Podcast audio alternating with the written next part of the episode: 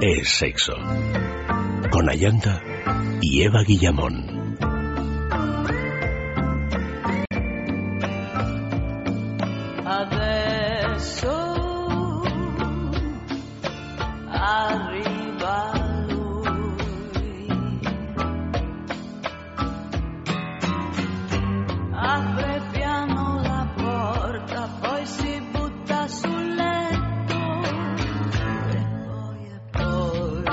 Muy buenas noches, queridos amigos. Continuamos con el sexo. Esta noche hablaremos de la erótica del poder. Nuestras direcciones de contacto sexo arroba es el Facebook es sexo y el Twitter arroba es sexo radio.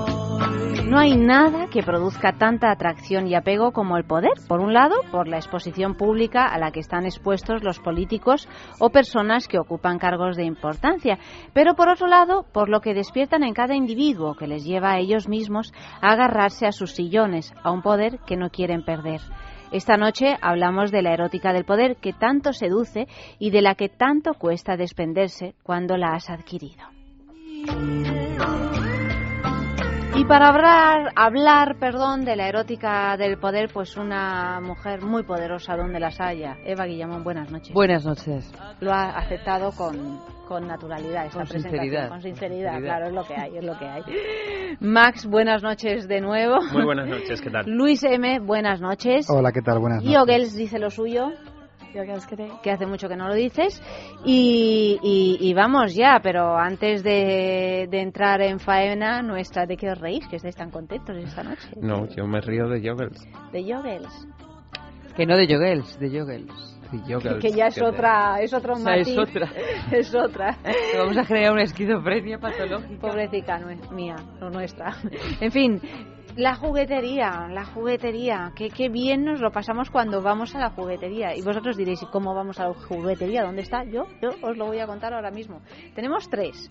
Un, dos en Madrid, una en la travesía de San Mateo número 12, otra en la calle del Pez número 13, juguetería nueva, muy grande, que es como un- el gran almacén soñado con todo tipo de juguetitos para, para adultos. Y tenemos a Max que nos cuenta todas las últimas novedades del, del mercado, o sea que, que es ideal. Y además tenemos el concurso de la juguetería. Pero antes que eso, os digo que también tenemos el 10% para los oyentes de sexo, o sea que si realizáis vuestra compra online tecleando www.lajuguetería.com y, y una vez que tenéis vuestro carrito de la compra repleto de todas esas maravillas que se venden en la juguetería, pues en, eh, en el código especial descuento escribís es sexo, todo en mayúsculas y juntito, es sexo, y veréis cómo se os reduce el precio que habéis pagado en un 10%. Además de eso, pues nuestro concurso de la juguetería con el regalo de esta semana, que es eh, esta fusta de Jockey by Zadu,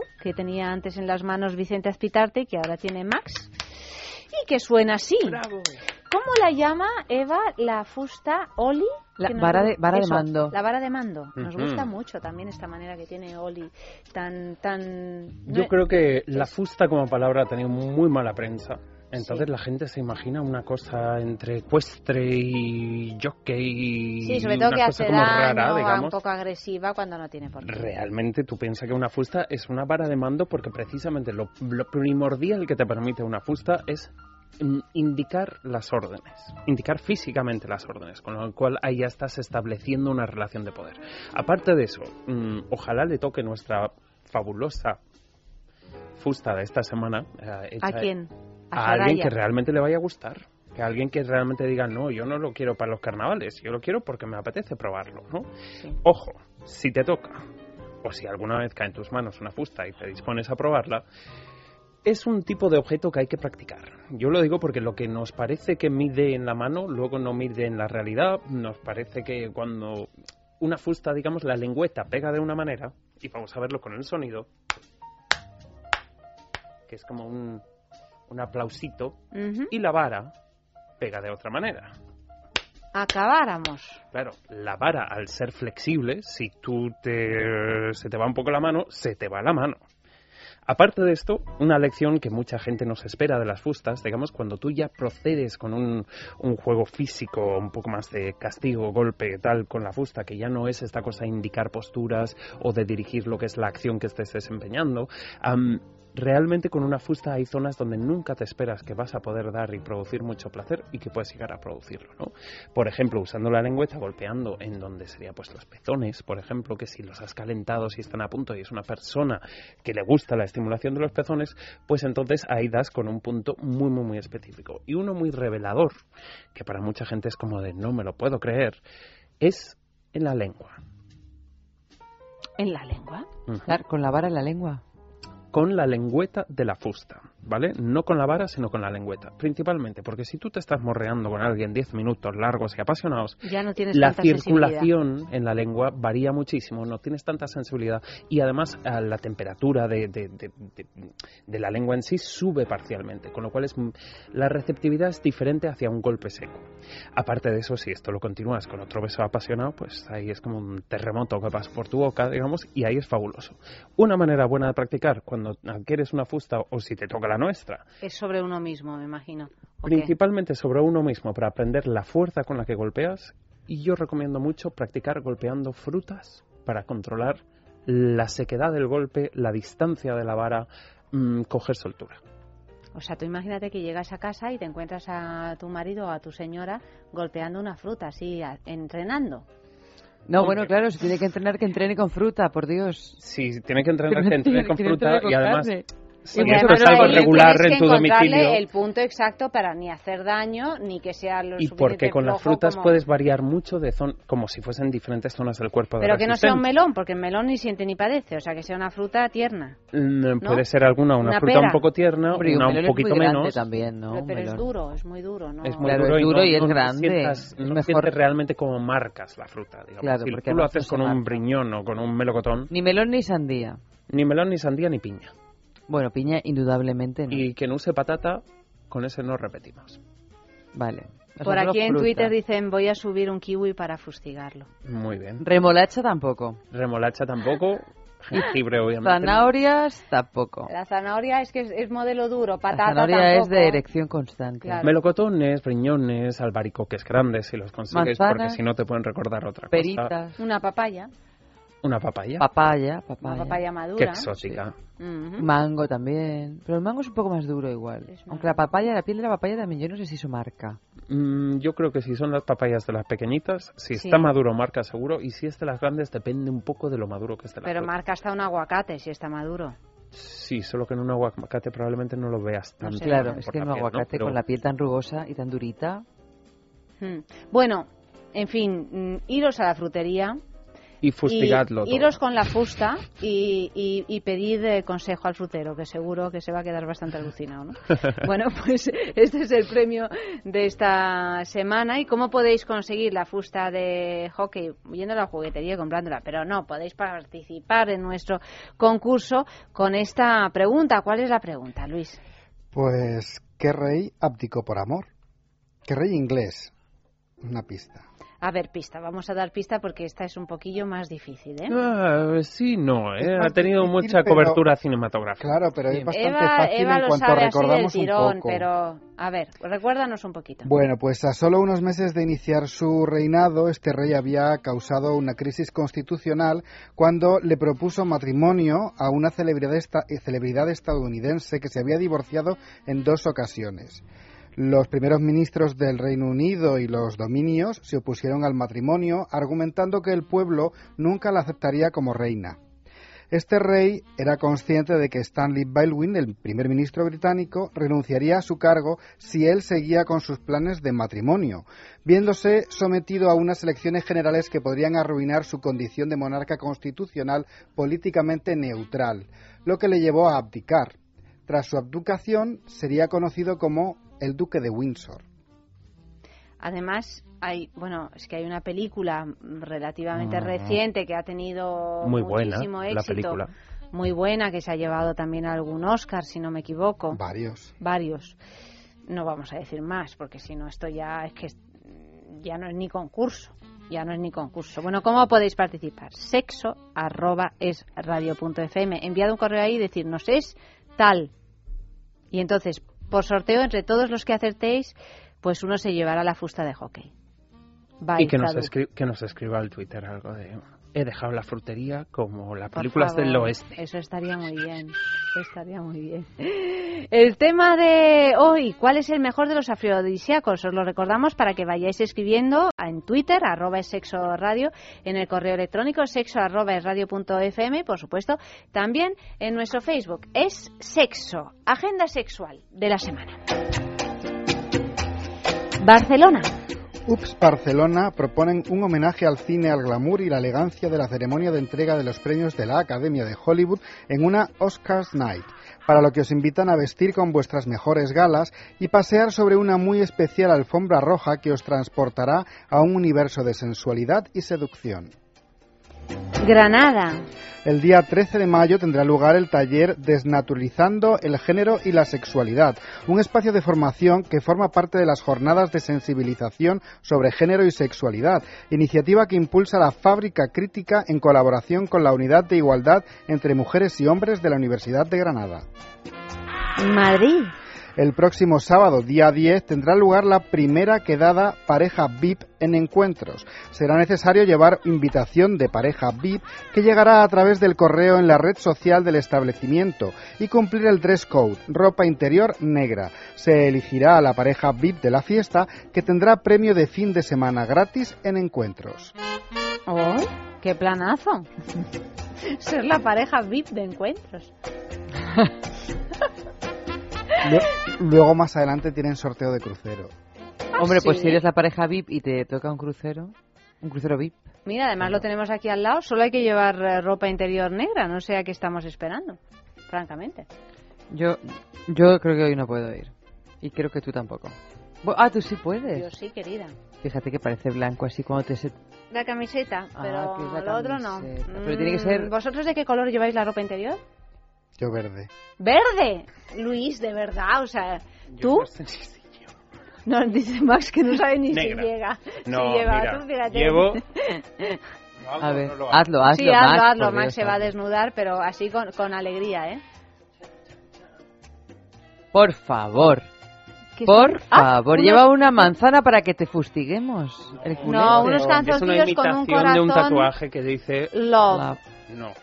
Lucky in Love. Bueno, pero es que no te lo has bajado de todas. He tenido así un momento de timidez, oye, no lo podíamos ver bien, ya, pero esto. puestos a... Bueno, tú vienes a lo que te vienes, paga. Max. Oye, oye, perdón, ¿eh? Que la fusta de momento la tengo yo. ¿Podemos ensayar contigo? No. No. Cachis en la mar. Ya le había encontrado yo un sentido esta noche, Yo pero fíjate, no. he visto directamente la manzana esa y he pensado, digo, esto será para que ¿Ves? Claro.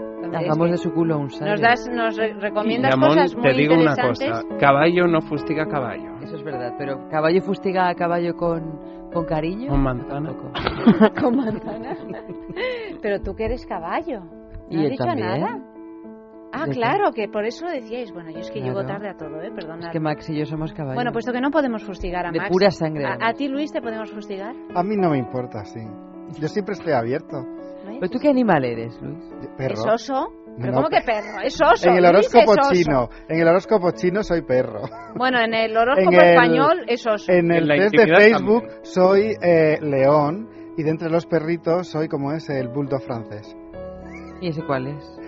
Pues uno muy mono, pequeñito, con la cara. con la cara aplastada. ¿Cómo es la cara? Aplastada. Esos que respiran así, Es, es- sí, exactamente. que se han puesto de moda. Los Venga, perrogatos, los venga, perrogatos. Dale, que lo estás desviando. Vamos a, Mira vamos qué a cara, por favor, ni que fuese Navidad, oye. Hombre, pero es que Eva ya se ve por dónde va. Claro. Tú dale, Pero, dale, ¿quieres que te dé? Sí, sí. Yo no, no te creas que tengo experiencia en esto, pero ¿te No. tengo que dar con la vara o con la lengüeta? Me va a dar igual. Pero ¿y dónde te doy? ¿Cómo quieres que me ponga? Ya le ha dado, ya le ha dado. Tienes una cara de me acaban de regalar la Barbie. Yo con esto- yo con esto creo que La Barbie de piscina. Yo creo que me viciaría, me podría viciar con En, eso. en Bueno. la mesa es muy dramático, ¿eh? Sí, Ya es, es muy dramático. intimidad, claro. pero Sí. Muy dramático. Pero esto no es así. Mira qué cara de sádico pones, ¿eh? Está mira. bien. Bueno, es que uno se mete en el mm, papel de una no estamos en la tele. No, no, sí, si estuviéramos en la tele esto no lo podríamos hacer. Bueno, el caso es que tenemos aquí a la gran mujer en la historia, Eva. Sí. No te me distraigas, concéntrate. Porque es que, es que me lo he currado. O sea, que no lo voy a averiguar en la vida. No, es que eres tan, tan, tan, tan lo vas a averiguar. Pero yo me lo he currado, te lo digo simplemente. A ver. ¿Vale? Bueno, eh, ¿cuál es el premio de esta semana? El- la Kegel Smart de Intimina, Intimina, que es esa marca que nos gusta tanto porque se ocupa de las cuestiones más íntimas de las mujeres. ¿no? Una de ellas es, por ejemplo, tener problemas en nuestro suelo pélvico, que es algo bastante común y que en situaciones pues nos puede llevar a cosas tan engorrosas como pérdida de orina o, o- o a no poder recuperarnos después de un parto, etcétera, o a no tener unas prestaciones sexuales satisfactorias. Entonces tenemos que tener ese suelo pélvico entrenado. ¿Y de qué manera? Pues la mejor manera es con la Kegel Smart de Intimina, que es un ejercitador del suelo pélvico inteligente. Es decir, que nos va a ir diciendo paso a paso cómo eh, ejercitarlo y cuál es eh, la, la presión que tenemos que, que ejercitar, etcétera, ¿no? O sea que una, una maravilla, como siempre, de Intimina, el primer ejercitador inteligente de suelo pélvico. www.intimina.com. Tenemos aquí un personaje fantasma para todos aquellos que no conozcáis el programa y podéis participar pues enviando vuestras respuestas. Os voy a leer una serie de pistas, vamos a colgar las pistas en Facebook y podéis enviar vuestras respuestas en el correo electrónico, lo repito, sexo arroba es en el Twitter arroba es sexo radio y en el Facebook es sexo. Primera pista, atentos todos, no os hagáis los longis, ¿eh? que ya te veo, Max. Estás ahí enamorado, mandando WhatsApp. No, no, no, no, Eh, Amalio no, también, mandando. Mira, la, la única que me da satisfacción en este Eh, eh, sentido es Eva, que no lo tiene. Am- Amalio y yo nos lo mandamos el uno al otro. Es como A- de, Amalio "Ay, está tío". buscando una canción imposible. He sido injusta con él, lo reconozco. Bueno, pues eh, voy allá. Primera pista. Uno de sus libros trata sobre la emigración de sus abuelos desde Galicia hasta Brasil y todas las penurias que sufrieron. Max mira así como cucando Como, los ojos como... como diciendo, casi lo tengo. No. mm, Tengo estoy- la punta de... A ver, a ver, a ver, a ver, a ver, ¿cómo es esto? Su nombre es un anagrama del nombre de su abuelo. Ay, por Dios. Uy, se lo ha currado. Uy, se lo ha currado. Ay, sí, digo. Ha venido, pues así, lunes, o sea, con energía, eh, ¿no? De Todo la el playa, fin de en la playa y Pensando, pensando. dándole, dándole, las dándole. peores pistas de la historia. Tercera Una pista. Desde muy pequeña se sintió atraída por el mundo de las letras. Comenzó a escribir siendo aún una niña, leyendo los libros que le daban, inventando los que no tenía a mano. Y con ocho años, ella misma se proclamó escritora. Ay, madre, es que estoy completamente en blanco. Cuarta pista. Estudió y se... gra-. Lo ha- Encarnación lo ha adivinado, pero no lo puedes leer. No lo puedes leer, Eva. Quédate mirándole fijamente a los No, ojos. no tengo el Facebook, no Ah, tengo vale, el vale. Facebook aquí abierto. Cuarta pista. Encarnación lo ha adivinado a la 1.14. ¿eh? Estudió y se graduó en periodismo en la Pontificia Universidad Católica do Río de Janeiro y fue la primera mujer que llegó a ser presidenta de la Academia Brasileña de Letras en 1996. Yo, yo, yo, yo, yo, yo, ahora mismo yo. estoy completamente en blanco. Porque que estén en blanco Luis y Max es habitual, pero que esté en blanco Estoy Eva. pero vamos, completamente en blanco. Última pista. ¿Tú has encontrado alguna canción que vaya con esta mujer? Ninguna, ¿no? Ah, Pero bueno, esta, esta ah, mujer existe. Existe, existe. Fue editora y miembro del consejo editorial de varias revistas en Brasil y en el exterior. También ocupó cargos en el consejo consultivo de diversas entidades culturales en su ciudad natal. Dicho esto, un poquito de música así de bossa nova, por, por aquello de que es una mujer que ha nacido y vive por esos lares. Y, y nada, esperamos vuestras respuestas. Sexo arroba es radio punto fm, el Twitter arroba es sexo ¿Cómo se radio, llama? Estoy pensando en cómo Facebook se llama. es Tiene un nombre. sexo.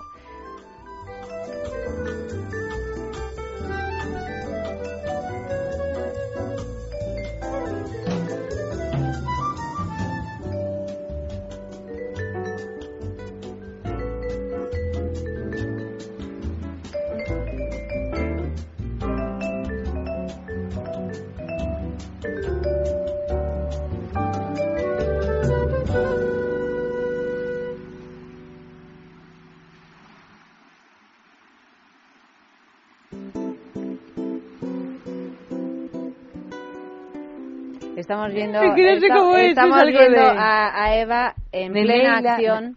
Perdón, Está, no, no, bueno, lo puedes decir, ya está, pero no es, a ver, está intentando recordar, sin embargo, bueno, Max y Luis están Ahí a por anda, uvas. ahí anda. que- dime. Mi cara de sádico no es la única, ¿eh? ¿Por Tú ahora mismo te lo estás pasando. ¿no? Hombre, Vamos. mira, es que además lo ha adivinado un montón de gente, ¿eh? Increíble, Uy, porque cómo no te es, lo un, no es un personaje fácil. No es un personaje fácil. No me acuerdo cómo se llama. que estamos entre Sé las- que es Nanail. na- Neida- Neleida. Nanaina y un fruto. El fruto lo tengo, pero. ¿El fruto lo tienes? ¿Cuál es? ¿Lo digo? Dilo. Tú me ves- Piñón. Sí. Nanaina, nanana, piñón. Bueno, venga, te dejo que lo leas en Facebook. Nanaina. Pero aún no, así- es asquerosilla porque se sabe el apellido, o sea... ¿Lo puedo decir? ¿Lo puedes decir? Nelila. No. Nélida. Nélida, Nélida. Nélida Nélida. Piñón. Nélida Piñón, gran mujer en la historia. ¿Quién lo ha adivinado? Pues varios, digo, y eso que no era fácil. Rosa María Tolosana, por ejemplo. Sergio Estrada. Miguel Sánchez Pérez. eh, eh, todos ellos lo han adivinado y, por supuesto, la Bueno, primera... Francis dice Nelila. ¿Eh? Nelila, dice Francis. Nelil- Nelila Piñón. Por aquí ya nos toman el pelo y dicen Nélida Sandía también. Y además acaba de ser jurado de- del premio Bienal eh, de Vargas Llosa en, en Lima. O sea, bueno, una mujer eh, muy, muy activa. Esta es la gran mujer de esta, de esta noche, queridos. Nélida Piñón. Muchísimas gracias a todos por participar.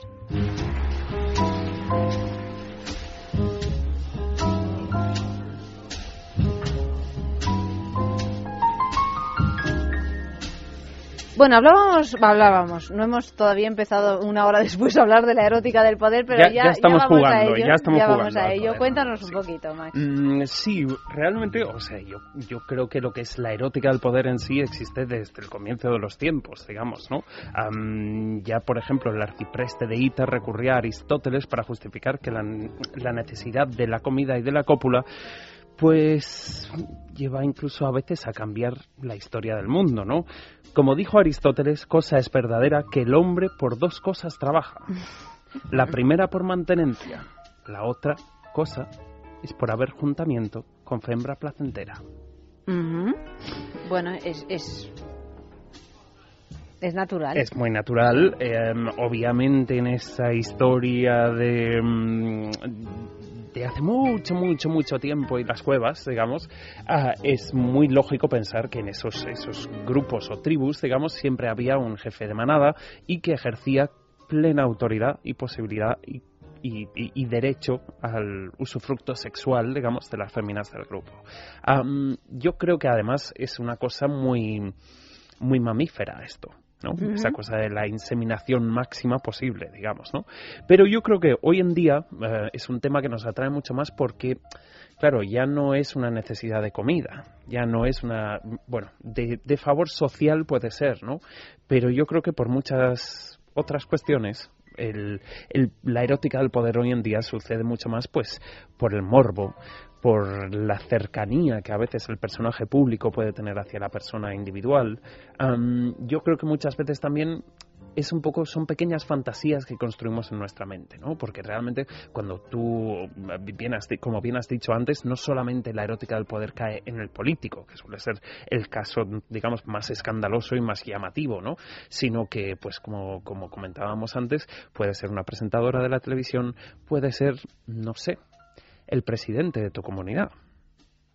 Sí, Así- bueno, alguien que, que, que tiene eso. Comunidad porque de hay gente, vecinos, sí, sí, sí, eh, claro, no, no hace falta que sea alguien famoso, ¿no? No, no hace falta que sea alguien famoso. Sino alguien que ejerce ese poder sobre ti. Y de hecho, a ver si nos da tiempo de llegar a, a, uno de los puntos más adelante en el programa, porque yo creo que es muy, muy interesante hablar o conocer un poco más de la erótica del poder, precisamente porque mucha gente luego lo ejerce en sus relaciones íntimas, digamos, ¿no? En sus relaciones de pareja, ya no como juego sexual, sino como una constante de la relación. Lo cual muchas veces funciona, porque si cada elemento de esta relación admite su postura puede funcionar, pero a veces puede resultar una vuelta de tuerca que, que damos sin darnos cuenta, digamos, y que de alguna manera volvemos predecibles nuestras relaciones, predecibles nuestras reacciones ante la persona amada. Y qué bonito es cambiar ese, esos. Qué bonito eh, es, roles. refrescante es muchas veces y que, que, por ejemplo, esto es una cosa que se hace mucho en, en- en algunas terapias de pareja más avanzadas, ¿no? Donde se graba a la pareja cuando están haciendo su vida normal. Qué revelador es para muchas personas cuando se ven cómo ejercen ese poder. Porque a veces es eso, entran en esta fase, mm, mm, no creo que ni neurótica ni psicótica, pero un poco en la que te dejas llevar inevitablemente toda esta costumbre de relacionarte que tienes con una persona, además una persona querida, se desenvuelve con total naturalidad, ¿no? Y muchas veces estas parejas cuando lo ven dicen, no me lo puedo creer, o sea, em, la parte más sumisa a veces dice, jo, ¿cómo trago todo esto? Y la parte más dominante a veces mm, ve esta parte como un poco de, madre mía, menudo cabronazo que soy, o menuda bitch, digámoslo en inglés, digamos, que resulto, ¿no? Aparte de eso, yo creo que em, una de las cosas de la madurez de cómo nos relacionamos es precisamente en una relación darte cuenta que tú no eres el mejor en todo. Esa capacidad de autoanálisis y de autocrítica es muy importante para una pareja sostenible, ¿no? Que es una palabra que se usa poco para la pareja, pero que realmente muchas personas buscan una pareja sostenible. Porque en este tipo de acuerdos, sobre todo cuando las cosas están un poco más claras, cada uno hará lo que se le dé mejor o lo que más le guste hacer. Con lo cual, la interacción de la pareja tendrá un val- valor añadido a lo que es la propia relación, ¿no? Porque tú disfrutas de algo que eres bueno haciendo, que la otra parte no, y te lo aprecia mucho más, y ya establece- en- eh, estableces una relación mucho más igualitaria y además una relación donde la comunicación y las energías pueden fluir de otra manera, ¿no? Entonces, en este aspecto, yo creo que es muy interesante, mm, didáctico y a veces hasta terapéutico saber un poco más de por qué ejercemos ese, ese, ese erotismo a través del poder, por qué nos resulta atractivo y bueno, la historia nos da algunos casos que tienen su chicha. Tienen su chicha, por ejemplo, Salomón y la reina de Saba. Bueno, Ahí tenemos un claro ahí, ejemplo ahí- de esto. ahí tenemos uno de mucho peso, además, ¿no? Porque además, pues los faraones, digamos, tenían docenas de esposas, muchas veces, muchas veces cientos de esposas, Am, muchas adquiridas o, o- eran casamientos un poco por conveniencia, por porque eran, pues no sé, princesas de estados aliados, por ejemplo. Entonces, ah, Salomón, el rey de Israel, soportó por razones de cargo la ingente tarea y agarraros los machos, de tener 700 esposas y 300 concubinas. Pero- 700 esposas, ni más ni menos. Ujú. Y 300 concubinas Ni menos que ni según señala la historia, a veces eran más absorbentes y necesitan más cuidados que la propia esposa. Bueno, las concubinas suelen ser así. Hombres de raza superior, está claro. Le hacía falta la fusta, fijo. Hombre, la fusta Bueno, yo y- creo- y, un gran reconstituyente. claro. Yo creo que era sobre todo el Warren Beatty, reconstitu- era- reconstituyente, yo creo, y mucho descanso y tener un dormitorio propio para que no fuese esposa tras esposa en un Warren Beatty, que se 24/7, ha ¿no? acostado con más de Hombre, Warren 5.000 Beatty. mujeres o no sé cuántos, debió de ser de la. Reencarnación de Salomón. No, bueno, claro. claro. Pero, chicas, la chicha no está ahí. No. La chicha es que además el rey Salomón tuvo tiempo, ganas, mm, arte para satisfacer a la exótica y despampanante reina de Saba. A menudo, digamos que las directrices políticas de un Estado de que se fraguaban ah, en un harén, ¿no? En ese tipo de entorno más sociable donde no es tan público y ahí pues se repartía un poco lo que es la tostada, el queso o el pastel. Entonces, claro, ese tipo de entornos eran muy dados a la laxitud sexual, a la, la laxitud moral, digamos, y a la práctica sexual abierta. La laxitud sexual. Mm, da a malos entendidos, discúlpame.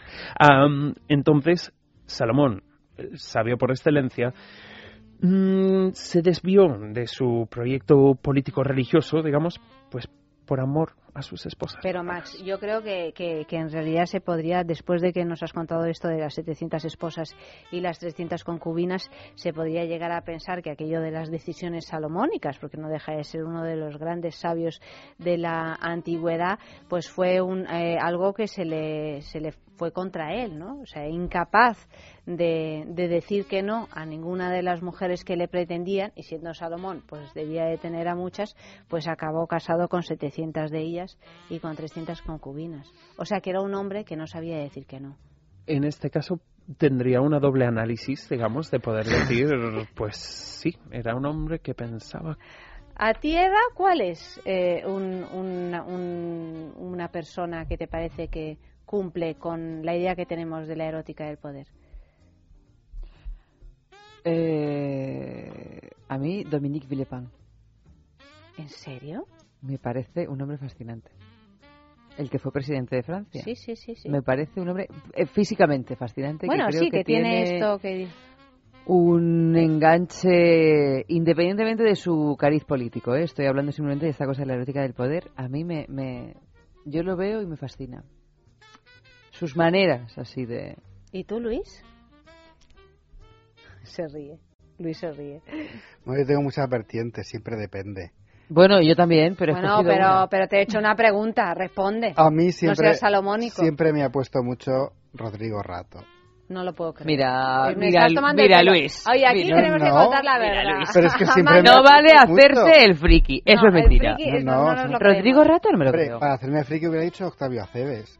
Mira, más entiendo a Octavio Cebes que a Rodrigo Rato. A mí ¿Más? siempre me ha puesto. Mm. Hombre, yo casos tipo JFK, los Clinton, pues esto, esto lo entiendo mucho. Lo entiendo mucho porque además eran hombres que sorprendían en ese cargo de poder, digamos, ¿no? Yo, fíjate, una persona, una político nacional que me parece que ejerció muchísimo atractivo y además mm, creo que además pues eso, ¿no? Trajo una, un, un aspecto de, de la estética, del gusto, del estilo a la política española que probablemente no había sido tan obvio, digamos, es... Ay, ahora va y se me olvida el nombre. Mira, después de decir Después todo lo que de has todo dicho, este preámbulo. No, no, no, Ministra de Cultura. Mira, eh, Esperanza. Al- No, Pero Esperanza Aguirre. hace tiempo. No, eh, Ah, sí. Karma, Sí, Karma. rojo. Carmen Albor. Carmen Carmen Albor. Albor. Carmen Albor. Me parece que ejercía un impacto como mujer.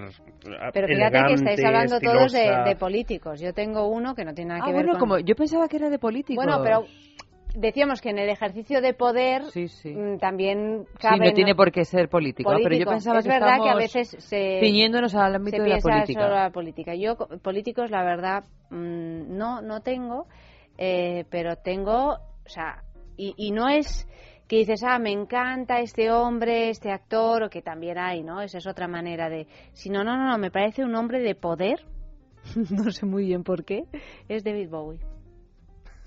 Os lo Bueno, digo en Hombre, un ¿eh? hombre de poder es, Un hombre claro. de poder es. Es un hombre de poder. O sea, me Sobre parece todo fue, que, que- más que es, fue, No, fue. ¿no? En su día y tal, en su momento. Bueno, que fue un momento bastante largo. Muy largo. Muy largo. Me, me parece que es un hombre poderoso. Hombre, yo Pero no creo ya que es- porque me guste más o menos como cantante, da igual. O sea, él, su. El aura que tiene es, es de un hombre Bueno, poderoso. otro que tal en esa línea es eh, Bruce Springsteen. ¿Ves? Que encima le acuñan como de boss, que De significa el jefe. Sí, sí, totalmente de acuerdo. Además son dos... Mira qué diferentes son como Sí, arquetipos, digamos, y que cada uno en su estilo son hombres de mucho peso, aunque no volviesen a grabar un disco nunca más. ¿eh? Sí, O sí, sea, sí, da lo mismo. O sea, mm, Otra, en los otro... deportes se da mucho también esto. Hombre, claro. Hay Claro, es que el deporte es el gladiador. de club de fútbol que no te digo solamente el jugador, Mm. sino ha habido mucho Porque presidente ahí ejercen un poder no- notabilísimo. Claro, ¿no? y es un Mourinho. personaje público de mucho peso. Mm, Digamos, Mauriño, por supuesto. Bueno, los que son guapos, obviamente, siempre se dice que es por guapo, ¿no? Y el que ha sido por futbolista y luego di- mm, entrenador, digamos, pues un poco por, por esta cosa heroica, ¿no? Pero, pero bueno, ahí está. Todo el mundo, si lo pensamos un poquito, tenemos un ejemplo de erótica del poder. Volviendo a, al- a nuestro pasado, Cleopatra es un claro ejemplo de ello. Cleopatra es- y sus es- es- múltiples, bueno, Julio César, Marco Antonio, eh. Es un claro ejemplo reiterado, además. Además, bueno, este sí que está documentado, por ejemplo, en el cine, en alguna serie de televisión, muy pero que muy bien, lo que es la propia relación. Obviamente es una interpretación, pero es un claro ejemplo. Hay alguno que es menos conocido, como por ejemplo la guerra de Troya. que la historia la conoce todo el mundo y sin embargo mucha gente no sabe que el sexo o la pasión amorosa fue el desencadenante de la guerra de Troya cuando París, el príncipe troyano, sedujo a Helena, la esposa del rey griego, griego Menelao. Y en este caso fue como se fugó con ella y vino ese castigo que ha perdurado, digamos, a través de la historia y el conocimiento. ¿no? casos más, más cercanos, más locales, pues por ejemplo, y esto mm, no se sabe hasta qué punto es leyenda, pero que la invasión islámica en España también fue por un caso de erótica de poder. Bueno, hay muchas veces los desencadenantes de grandes eh, sucesos aunque luego es verdad que se convierten en hechos más o menos legendarios, pero yo creo firmemente en ello, que hay grandes sucesos en nuestra historia que se desencadenan por cuestiones personales, de, mm. personas que tienen en ese, momento, en ese momento un poder muy grande. Hombre, mm, hemos hablado muchas veces que podemos pasar del amor a la locura al odio en un tris aparte de eso, cuando se mira históricamente este tipo de casos, hay mucha gente que dice, no, eso es un poco el romanticismo que se le da para que se haga leyenda y que perdure la historia. Yo, si te soy sincero, creo que de estas épocas nos hemos enterado realmente de la misa a la media. Seguramente.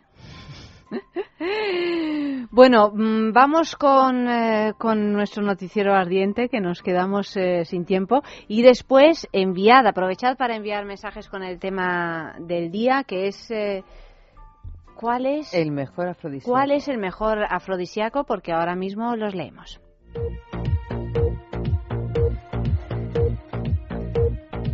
Abel Ferrara estrena Welcome to New York en Internet.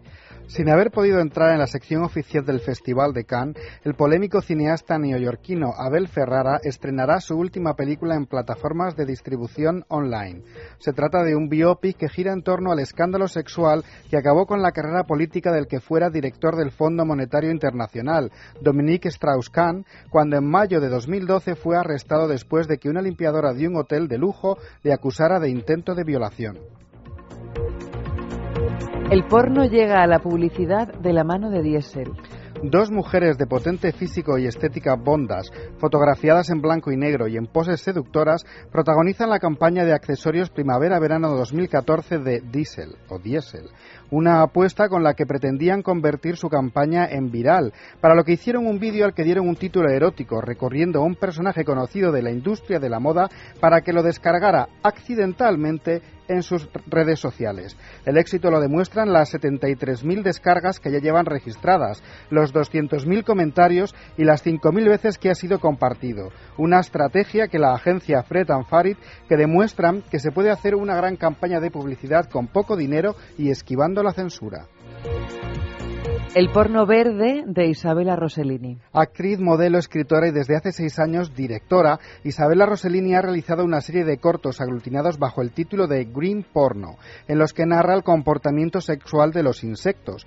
Su pasión por los animales le ha llevado a seguir explorando los recovecos del mundo natural, completando su investigación en la universidad, publicando otro libro, realizando más cortometrajes, dando conferencias y protagonizando un espectáculo teatral en el que ella misma recrea el universo animal animal, bestia de caracol y de otras cinco especies más que ya han disfrutado en Nueva York y que continúa su periplo por Londres y Sydney. ¿Nos llegará por aquí? Piensa en el placer. En el tuyo. En el nuestro.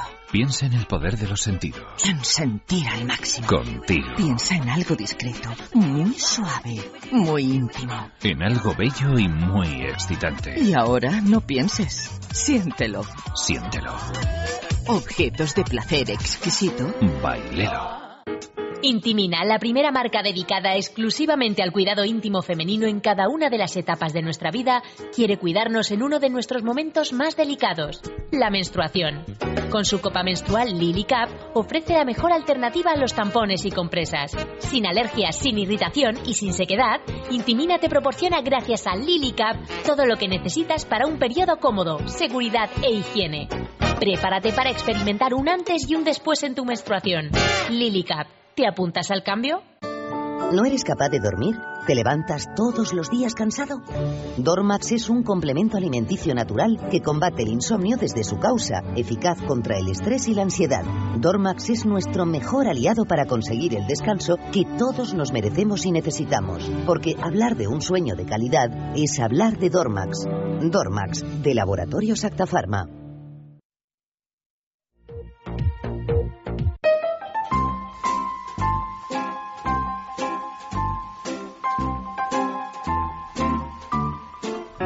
Pues eso, mm, mensajes con el tema del día. Ya sabéis que el premio es un fin de semana en el balneario de la Ermida, www.balneariolahermida.com. Este balneario está ubicado en los picos de Europa, un momento ideal ahora para ir con esta primavera ya tan veraniega, porque además tenemos la playa a muy poquitos kilómetros en San Vicente de la Barquera. O sea que si queréis, podéis disfrutar de esas aguas mineromedicinales que brotan ahí mismo en el balneario de la Ermida desde, pues desde hace miles de años, puedes participar en nuestro concurso. Escribís un mensaje con el tema del día y el mensaje que más nos gusta lo premiamos. El jueves que viene es la mañana de Federico entre las once y media y las 12 de la mañana sabremos eh, quién se lleva el premio del balneario de la Ermida, un fin de semana para dos personas con alojamiento, desayuno y circuito termal incluido los dos días. Por ejemplo, Rubén escribe, ¿cuál es el mayor afrodisíaco? Pues vas a ser tú cuando te pones tus tanguitas.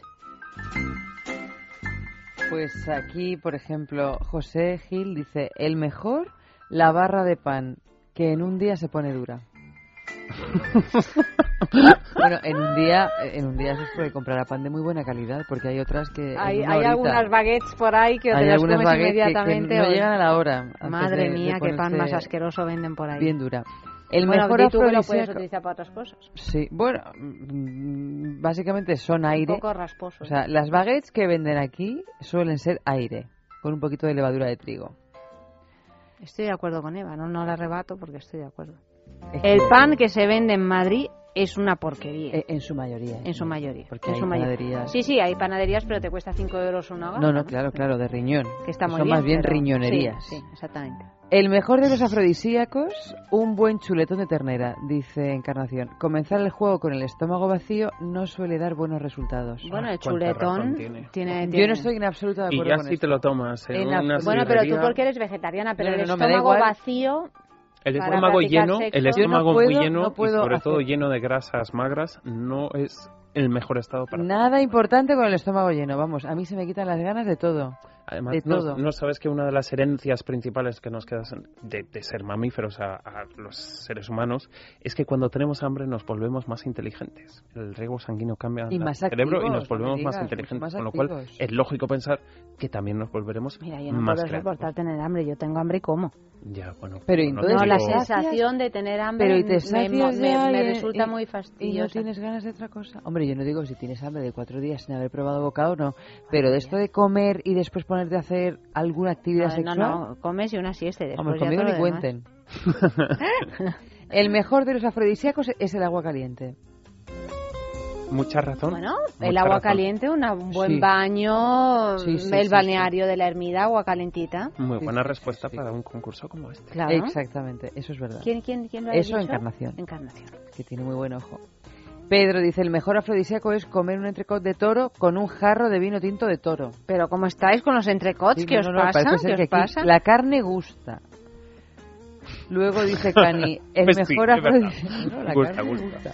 El mejor afrodisíaco es el chocolate caliente derritiéndose por mi boca, dice Cani. Ay, qué rico el chocolate. ¿Tú te acuerdas esos momentos maravillosos de ese amor que nos enviaron Sí, el chocolate caliente de San Ginés con los churros churros. a las 2 de la mañana? Exactamente. Ay, que, que hay Esto algunos oyentes en los que anales son... de la historia. No, de verdad, que, que gente tan bondadosa. O sea, bueno, pero no nos lo mandaron una vez, ¿eh? Nos llegó veces. aquí varias veces. que, que, que nos ponía... Te consuela, Te ponen en un buen estado consuela. para hablar de amor. claro, Exactamente. de amor y de lo que sea. O sea, el No, de amor chocolate- sí, de sexo no sé yo, pero de el amor chocolate, seguro. eso es no, un que no. afrodisíaco. Tampoco. No, no, yo no puedo, yo no puedo Hija mía, comer un chocolate. mirria, ¿eh? No, pero es que de verdad, es que a mí el estómago lleno, Pero a mí, después, bueno, después es otra cosa. Después es otra Después Durante. sí. Pero bueno, durante Bueno, mira esa, esa parte del juego. cosa de chocolate tan rica de bijou indiscret Bueno, para bueno. pintar Hombre, lo en que el pasa es que cuerpo. tampoco es que te, eh, sea Ahí igual la que, que la metón la metón no es enchufarte No, claro. tres churros con un chocolate. Efectivamente. Vamos, que, este, yo tipo de, esto- mm, este tipo de fantasías, sobre todo las fantasías relacionadas con la comida, cada una tiene su momento. O sea, las fantasías cada una tiene su momento, pero no sé, hay quien le pone esta cosa muy sensual, tipo bijou indiscret con el chocolate, te lamo, te pinto el camino para que lo recorras con tu lengua. Hay gente que en este tipo de sexo de aquí te pillo, aquí te mato, pues le gusta llenarse la boca de ensaladilla rusa. Ah, sí, bueno, sí, sí. Bueno, la ensaladilla rusa muy rica también, Muy rica, claro. muy no rica. tenemos nada que decir en contra. Y luego Juanpe, en otro orden de cosas, dice... Un Como tipo- siempre, Juanpe, en otro orden su de cosas. En su propio planeta. Dice, un tipo con 700 mujeres y 300 concubinas y la laxitud sexual. ¿Os dais cuenta del poder de las transparencias? Del poder de la insinuación. Tenía a las mil en ascuas esperando el momento del ímpetu. Lo dicho, donde esté un hermoso canalillo, que se quite el toples. Y de paso, no te muerdan las avispas las pezoneras. Esto ya es una frase Juanpe. Esto es Juanpe. Juanpe, querido. Y además que, beso. puesto a que te muerdan las avispas, Pensaba mejor que que, a que te muerdan Juanpe, las querido, pezoneras. mándanos chocolate con churro. No, bueno, Juanpe hombre, ya ha Juanpe venido nos ha aquí traído- con de todo. Bueno, unas galletas y patatas fritas dobladas, todo lo que nos gusta. Ha hecho ahí un, un ¿verdad? Nos hizo Una un- compra. un- sí, sí, un, un cóctel maravilloso, pero que yo también insisto en que es mejor que las avispas te muerdan las pezoneras que que te muerdan los pezones. Es que, ¿sabes qué pasa? Que a lo mejor se acuerda de aquello que conté, que la primera vez que hice, como Juanpe se acuerda de todo, ¿Qué dices es que yo la primera vez que hice, primera y única vez en mi vida que hice toples, estaba en las muñecas, tenía 17 años y dije, bueno, ya está bien, ya vamos a hacer toples. Me quito la parte de arriba, me tumbo a tomar el sol y me pica una avispa en el pezón. Ah, pues por eso Me salieron como 17 pezones encima de un... O sea, ¿Habías se me- jugado con el chocolate la noche anterior? No, no había jugado con nada. O sea, y ya dije, bueno, mira, pues nunca más. Claro, nunca más. Un dolor espantoso. No os lo recomiendo. No, no, la verdad Prefiero que no. la fusta o cualquier otra cosa. Eh, La picadura de avispa en el pezón no mola nada. Jo, Entonces, pues ya que te quiten la picadura a fustazos. Oye, es verdad que tienes razón, Amario, que dice que hoy todo lo que hacemos nos enrollamos. Es la Sí, 1.43 y no hemos escuchado ni siquiera el primer sexo en la calle. Vámonos Por favor, calle. sexo en la calle. Pregunta. ¿Cuál es la figura, les hemos eh, señalado, política que más te pone?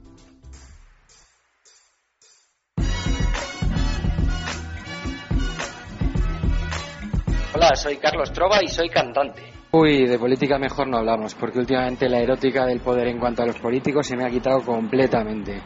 Eh, no tengo ninguna fe en ellos y mucho menos me va a poner ninguna política. Así que esa la pasamos. Hola, soy Gloria y soy abogada matrimonialista. Ninguno, la verdad. No, no me siento muy atraída por, por los políticos, vamos. Y, así, fijándome uno a uno, es que, vamos, no hay ninguno que se salve. En todo caso, alguna que otra mujer, algo más interesante ha habido. Pero hombres políticos, uff, nada, nada, nada. No me, no me parece, no me impresiona nada, ni me gustan especialmente. Y tampoco tengo un gran respeto por, por su profesión, así que mm, me temo que en eso no, no puedo darte otra respuesta. Hola, soy John Gray y soy actor porno. Pues alguna figura política que me ponga. Eh, realmente del panorama político actual nacional no me pone absolutamente ninguna de, de las que hay. Y también pues porque el- para mí la realidad del poder no tiene que ver con el poder económico o con el poder político, sino más con, con los logros personales de cada persona, o sea, del poder que ella desarrolla en su vida. Y en ese sentido soy más de, de- admirar pues a escritoras, a periodistas, a artistas que, que a cualquier figura política o a cualquier eh, jefazo de empresa económico. Hola, soy Miquel, tengo 24 años, soy estudiante de sexología y soy bisexual. He de reconocer que a mí mm, me gusta un poco bastante Soraya Saez de Santa María, porque la veo súper convincente y la veo súper directa y sin ir al grano y la verdad es que muy, muy firme. Y de chicos también me gusta uno joven, creo que se llama Alberto Garzón, que también es muy guapo. Hola, soy Pelayo y soy publicista. A mí ninguna figura política me pone, todo lo contrario. A mí realmente tengo un rechazo terrible hacia las figuras políticas, sobre todo en España. Hombre, quizás en otro país, eh, pues sí, algún político alemán, algún político sueco, pues sí, puede que me ponga, pero si es un político español, pues todo lo contrario. Piensa en el placer. En el tuyo. En el nuestro. Piensa en el poder de los sentidos. En sentir al máximo. Contigo. Piensa en algo discreto, muy suave, muy íntimo. En algo bello y muy excitante. Y ahora no pienses. Siéntelo. Siéntelo. Objetos de placer exquisito. Bailelo. Intimina, la primera marca dedicada exclusivamente al cuidado íntimo femenino en cada una de las etapas de nuestra vida, quiere cuidarnos en uno de nuestros momentos más delicados, la menstruación. Con su copa menstrual Lily Cap ofrece la mejor alternativa a los tampones y compresas. Sin alergias, sin irritación y sin sequedad, Intimina te proporciona gracias a Lily Cap todo lo que necesitas para un periodo cómodo, seguridad e higiene. Prepárate para experimentar un antes y un después en tu menstruación. Lily Cap. ¿Te apuntas al cambio? Hablemos de Dormax. Fatiga, estrés, cansancio acumulado, irritabilidad son síntomas claros de insomnio y de una falta de sueño reparador que día a día afectan a nuestra salud y calidad de vida. En estos casos, Dormax Complemento Alimenticio Natural es una solución eficaz. Dormax nos ayuda a neutralizar las causas que nos impiden dormir, asegurándonos un descanso de calidad y verdaderamente reparador. Dormax, de Laboratorios Actafarma.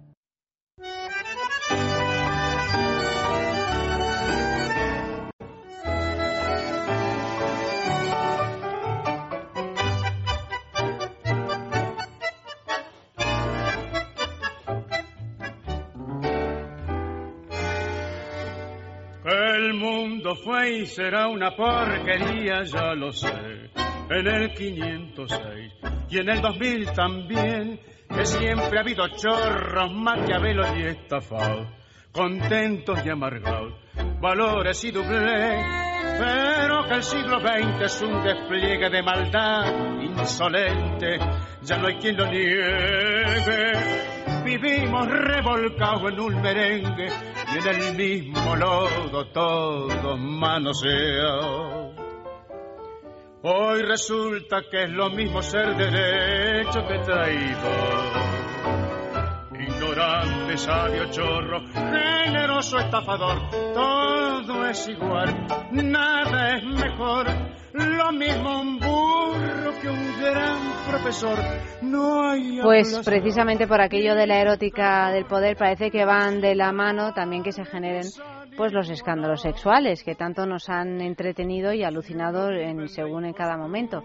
No hay nadie, creo que no recuerde varios, porque los escándalos sexuales relacionados con la película, varios verdaderamente O sea, podríamos acabar el programa haciendo una quiniela. Luis, ¿cuál es la tuya favorita de todos los escándalos ¿Cuál es tu sexuales escándalo del último siglo? Solamente. favorito en el sentido que más te ha llamado la atención, no es que porque es, A mí es que mm, los escándalos políticos no me llaman la atención, me divierten mucho. te divierten mucho. Sí.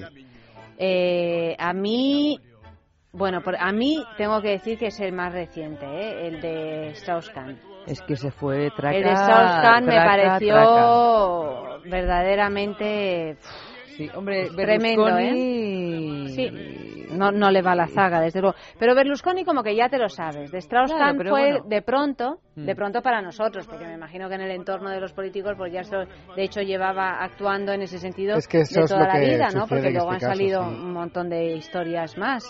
Pero, pero vaya, Strauss-Kahn, todo lo del Sofitel, bueno, es que ya además te lo imaginabas no, ya todo, la todo- camarera, el Sofitel, los pasillos del hotel. Sí, también es verdad que, que Clinton y la, el la vestido de esposa la Levinsky... no está mal. Lo que pasa es que claro, ya también está tan Sí, está cacareado trillado, que... Y, Está- no- está y- muy y lo que pasa es que Clinton arrastraba una colección muy larga también de ese tipo de, de situaciones.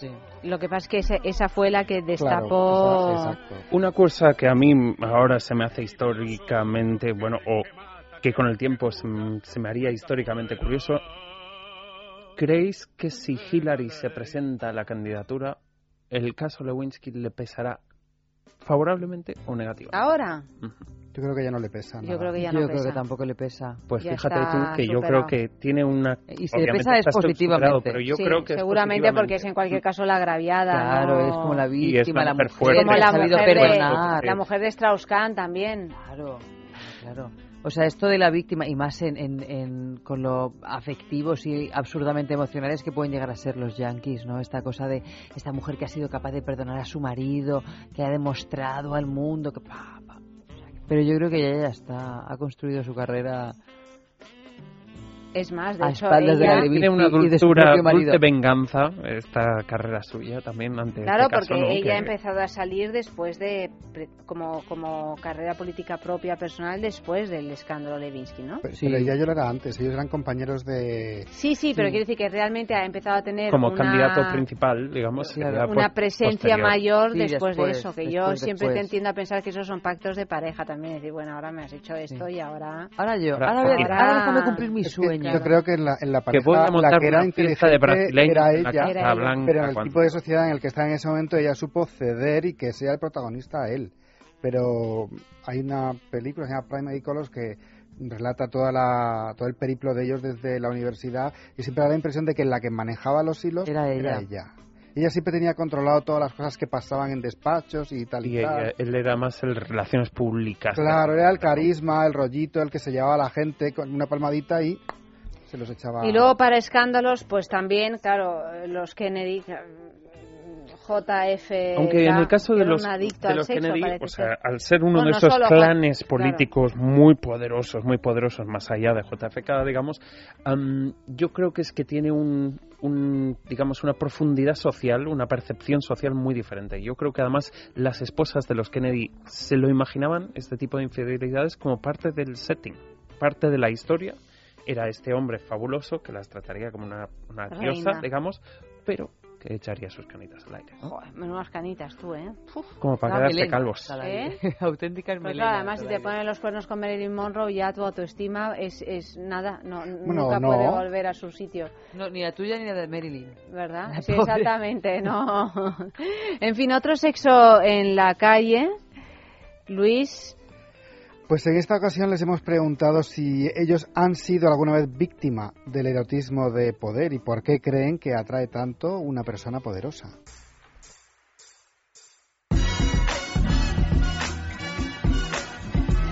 Sí, sí he sido víctima. eh, muchas veces, eh, bueno, pues efectivamente un puesto de poder eh, tiene algo de atractivo, no sabes muy bien qué es. Y me pasó con una chica de, de producción que era, bueno, en realidad era jefa mía.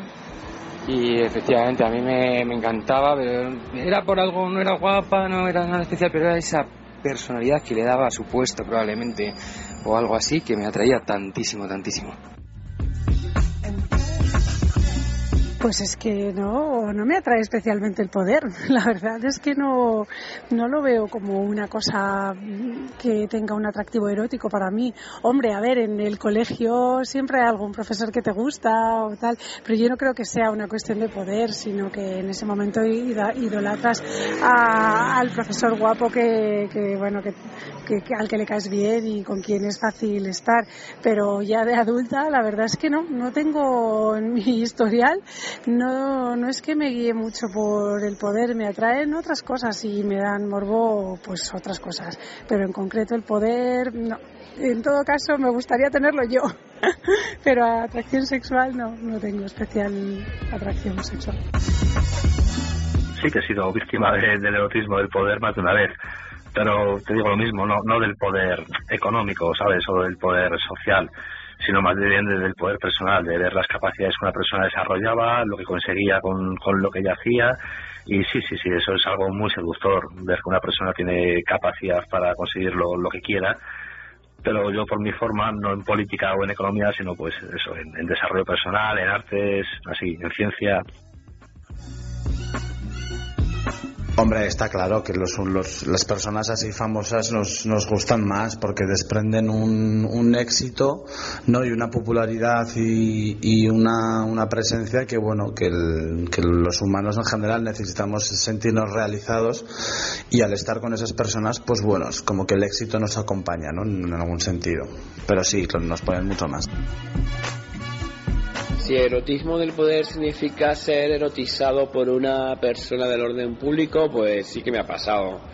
El poder atrae porque, porque sí, porque te da te da cierto estatus, te da fuerza, te da cierta protección y bueno, y sentirse protegido pues siempre tiene un elemento erótico. A mí eso me encanta, la verdad.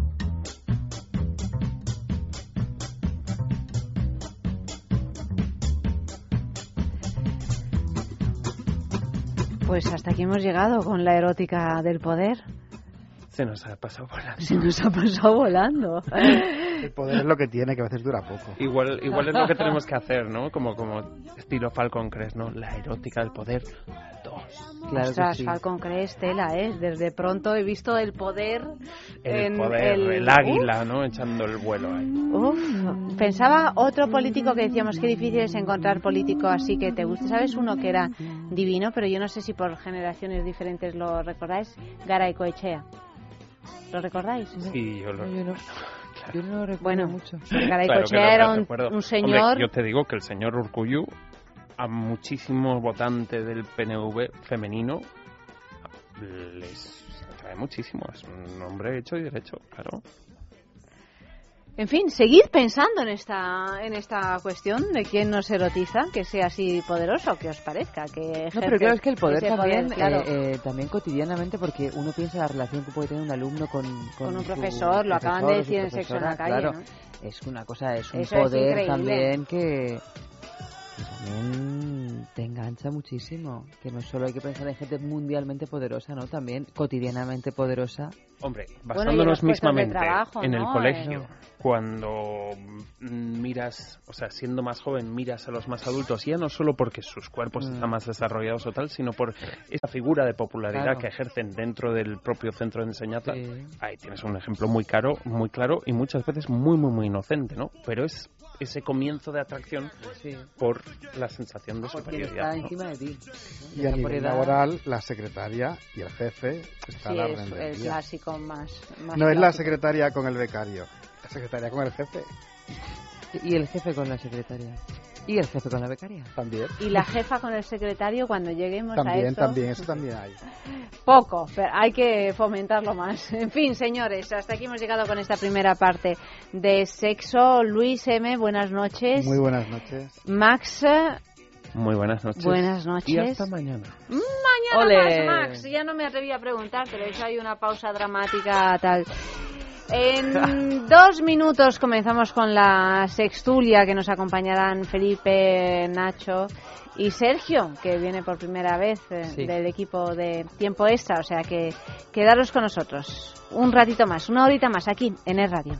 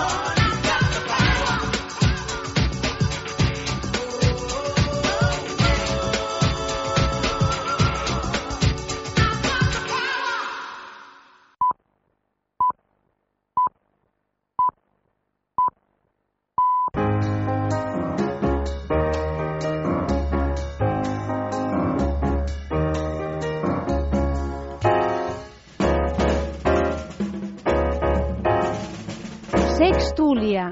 Esta noche comenzamos ya bien la semana. Eva. Muy buenas.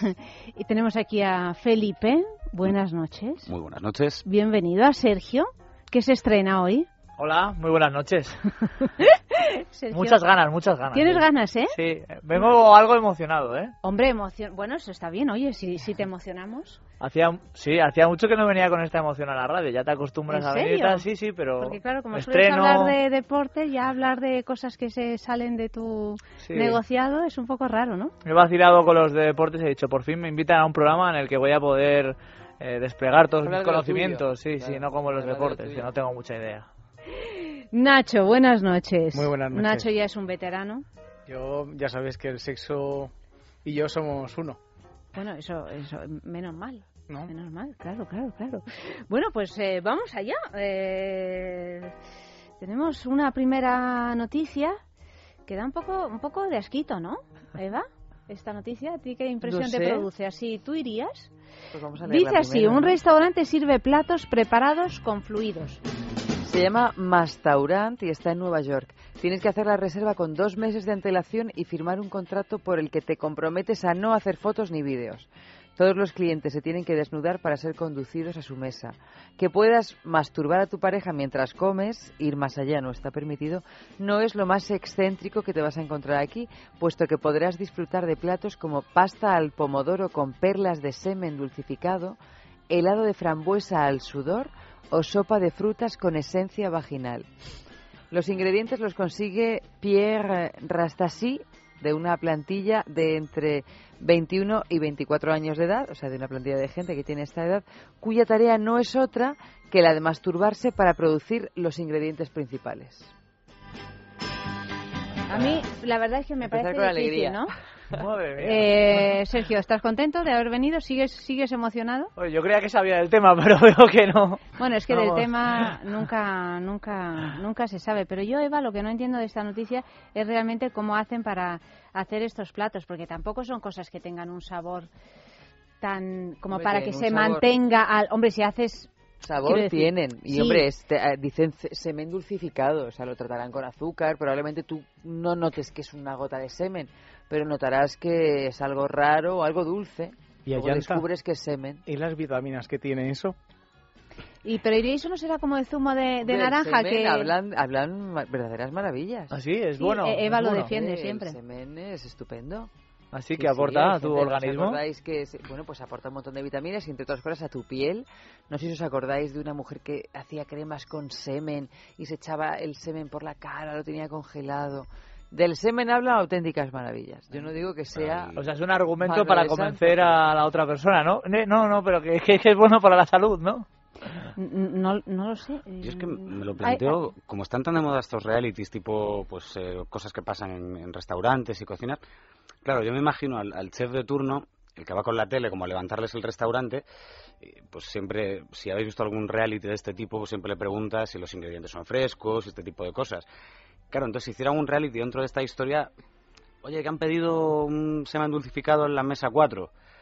Claro, y que tienen allá la plantilla marchando. Quedaría un poco raro, ¿no? Eh, Hombre, no, la plantilla marchando no, la plantilla ha marchado ya hace un, un tiempo porque este hombre se dedica a, a conseguir los ingredientes, me imagino, de manera consecutiva y sin parar porque además hay dos meses de cola ¿eh? para entrar al restaurante, o sea que me imagino que ningún plato les pilla de sorpresa y que todo está preparado. Felipe, la mayonesa y el ketchup está en la nevera. Sí, no, yo, esto da una perspectiva totalmente diferente de, de, de lo que puede... Era Nueva York, ¿verdad? Esta, esta historia.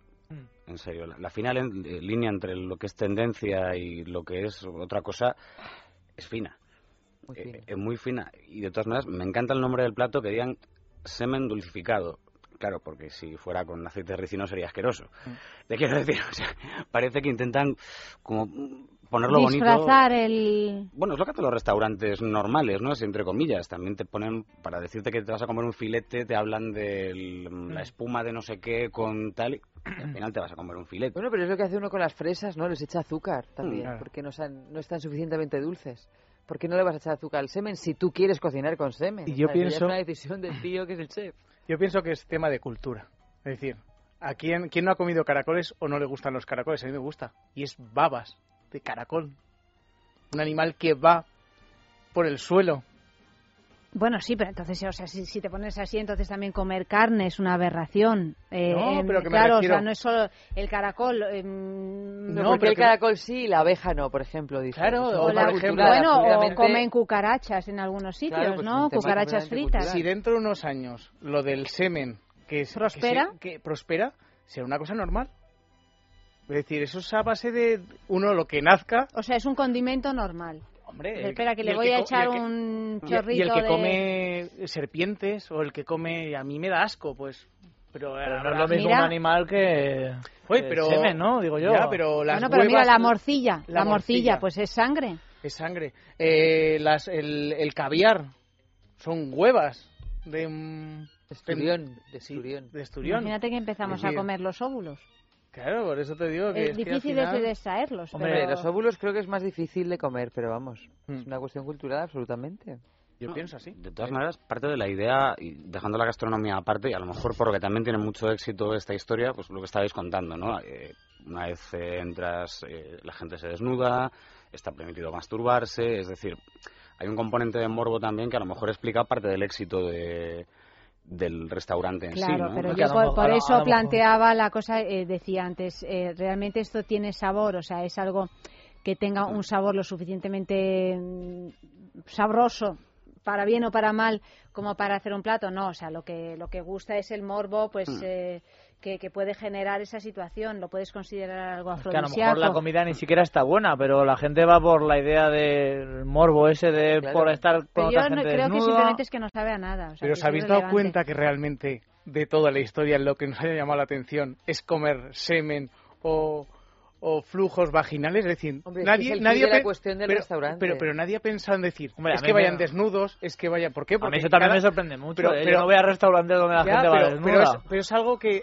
hoy en día hay Ah, que sitios... van completamente desnudos. Claro, pero hay, sitios ahora mismo donde hacen intercambios de parejas, hacen no sé qué, que, el que, que vamos a ver, ya se van viendo cosas como normales para la gente que... Bueno, en un club Claro. liberal es el, el raro es el que va vestido. Pues por eso, O o, sea, las playas nudistas, es decir, que no quiere, que el que quiera ir a esos sitios, yo me parece muy bien. Con lo no, cual no, sí. lo- con lo cual no se me hace raro, es decir, a mí que me digan, me. Sí. Sí. pero eh, el que alguien vaya pues a una playa nudista, oye, no tengo que decir, oye, mira, ese no sé, no, al contrario, es decir, yo no iría a un restaurante en pelotas, pero oye, ole, el que va a un Pero, restaurante pero en cuando pelotas. vas a la playa nudista, eh, las personas que argumentan que van a la playa es porque eh, No quieren quieren ponerse moreno No por completo. Claro, por ejemplo, si quieres ir a este restaurante, y no sé, porque no lo he probado, pero resulta que el semen o los líquidos tal, pues hacen una comida incluso más buena, pues bueno, a lo mejor, si una persona es abierta de mente, eh, pues puede ir. Pero, pero ya el argumento de, no, tienes que ir desnudo. A mí me da la impresión de que esa gente va a otra cosa, que la comida realmente ni les importa. O sea que... Hombre, indudablemente yo creo que la comida no es lo principal, por mucho que sea el, el, el punto de atención del restaurante, ¿no? Uno va allí a hacer una performance. Es como parte del- de la Claro. oferta. ¿eh? como vas a la montaña rusa, como vas, o sea, vas allí, vas a comer desnudo. Había un restaurante en, París que yo creo que también está llegando aquí que se llamaba Don Lenoir y es que tú llegabas allí y comías a oscuras completamente. Eso yo lo vi en una película. Pero a oscuras completamente, no podías llevar nada, los Sí. camareros eran ciegos, entonces pues yo estuve allí y la comida era un poco Ah, ¿fuiste? Eh, ¿Has, Bueno, has tenido sí, yo estuve, sí, sí, he tenido experiencia y fui como dos o tres veces. Pero, ¿por qué iba la gente allí? Pues por el gusto de comer a tientas, de, o sea, Bueno, pero dicen, dicen No que, vas a que es un- comer. pero dicen que es una experiencia, o sea, que al, al no al no ver, al tener la visión, el sentido de la, de la vista anulado, saboreas Bueno, mucho es más las claro, cosas, saboreas ¿no? las cosas de una manera distinta, pero yo creo que la gente no va allí por el- la calidad de la comida. No es como el bully que se llena de gente porque supuestamente hacen una comida fascinante. O sea, vas allí por la experiencia. Aquí comer desnudo, pues tú no vas a comer desnudo porque la comida sea fascinante, por mucho que te pongan perlas de semen dulcificado. Vas allí pues por toda la cosa que rodea todo eso, ¿no? Vas a comer desnudo, vas a comer fluido vaginal, vas a...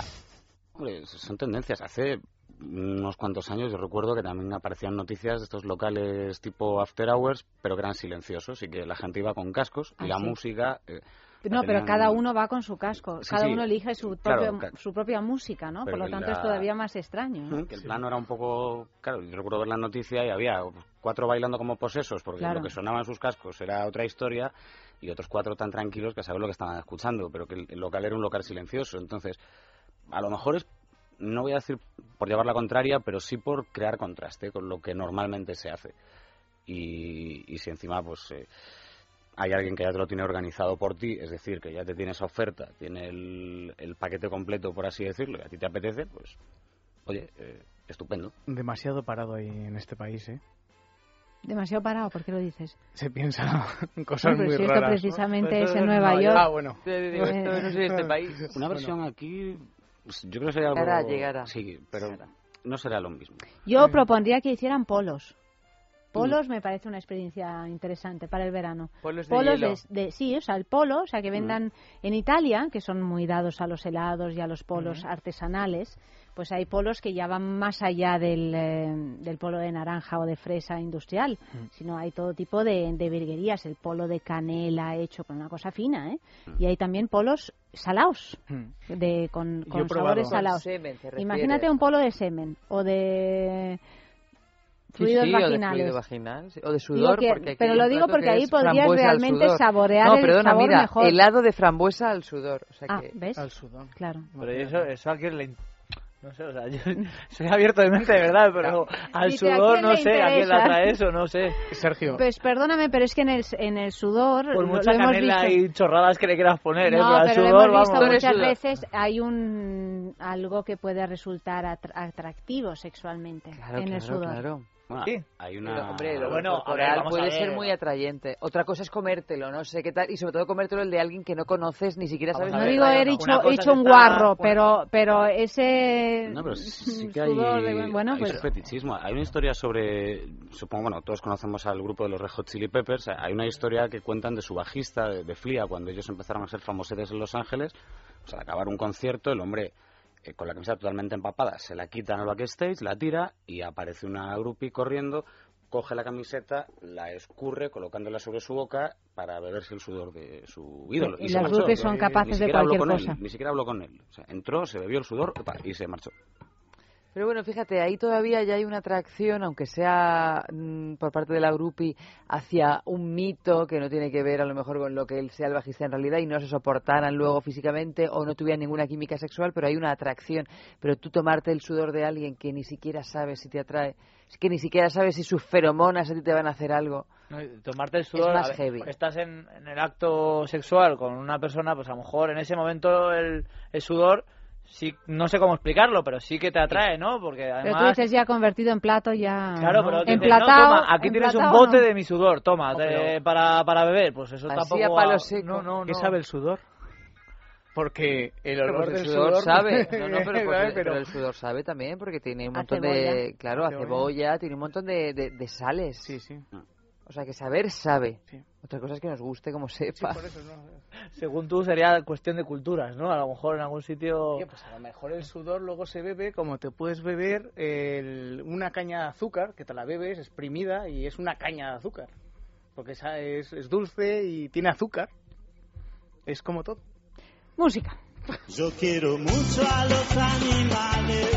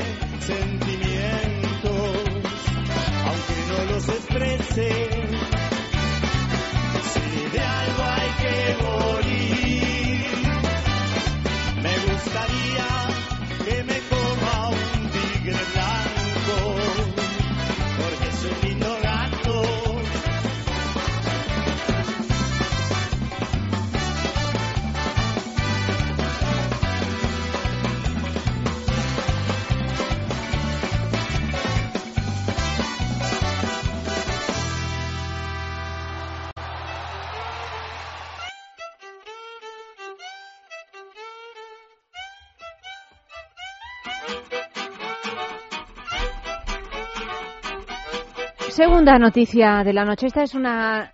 Ah, Lelo, Lelo, es verdad, me dice Amalio, Lelo, y si eso que estaba sonando y todo. Tenemos un regalazo esta semana porque tenemos el Tiani 3 de, Lelo, queridos señores, que esto mm, va, va muy bien, va muy bien a las mujeres y va muy bien también a las parejas de las mujeres, porque es un, eh, masajeador mm, para compartir con la pareja en, en penetración y que hace que todo vibre vibre todo todo todo al tiempo.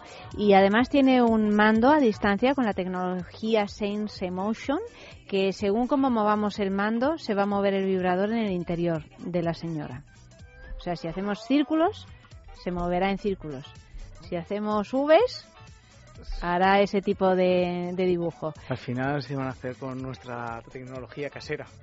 No, pero si una cosa no, si lo cortés no quita lo valiente. No, no, es una manera de alargar el momento, el encuentro erótico, lo cual es siempre una buena noticia, tanto para hombres como para mujeres, aunque digan que es solo, solo para las mujeres, pero los hombres también lo disfrutan más, ¿eh?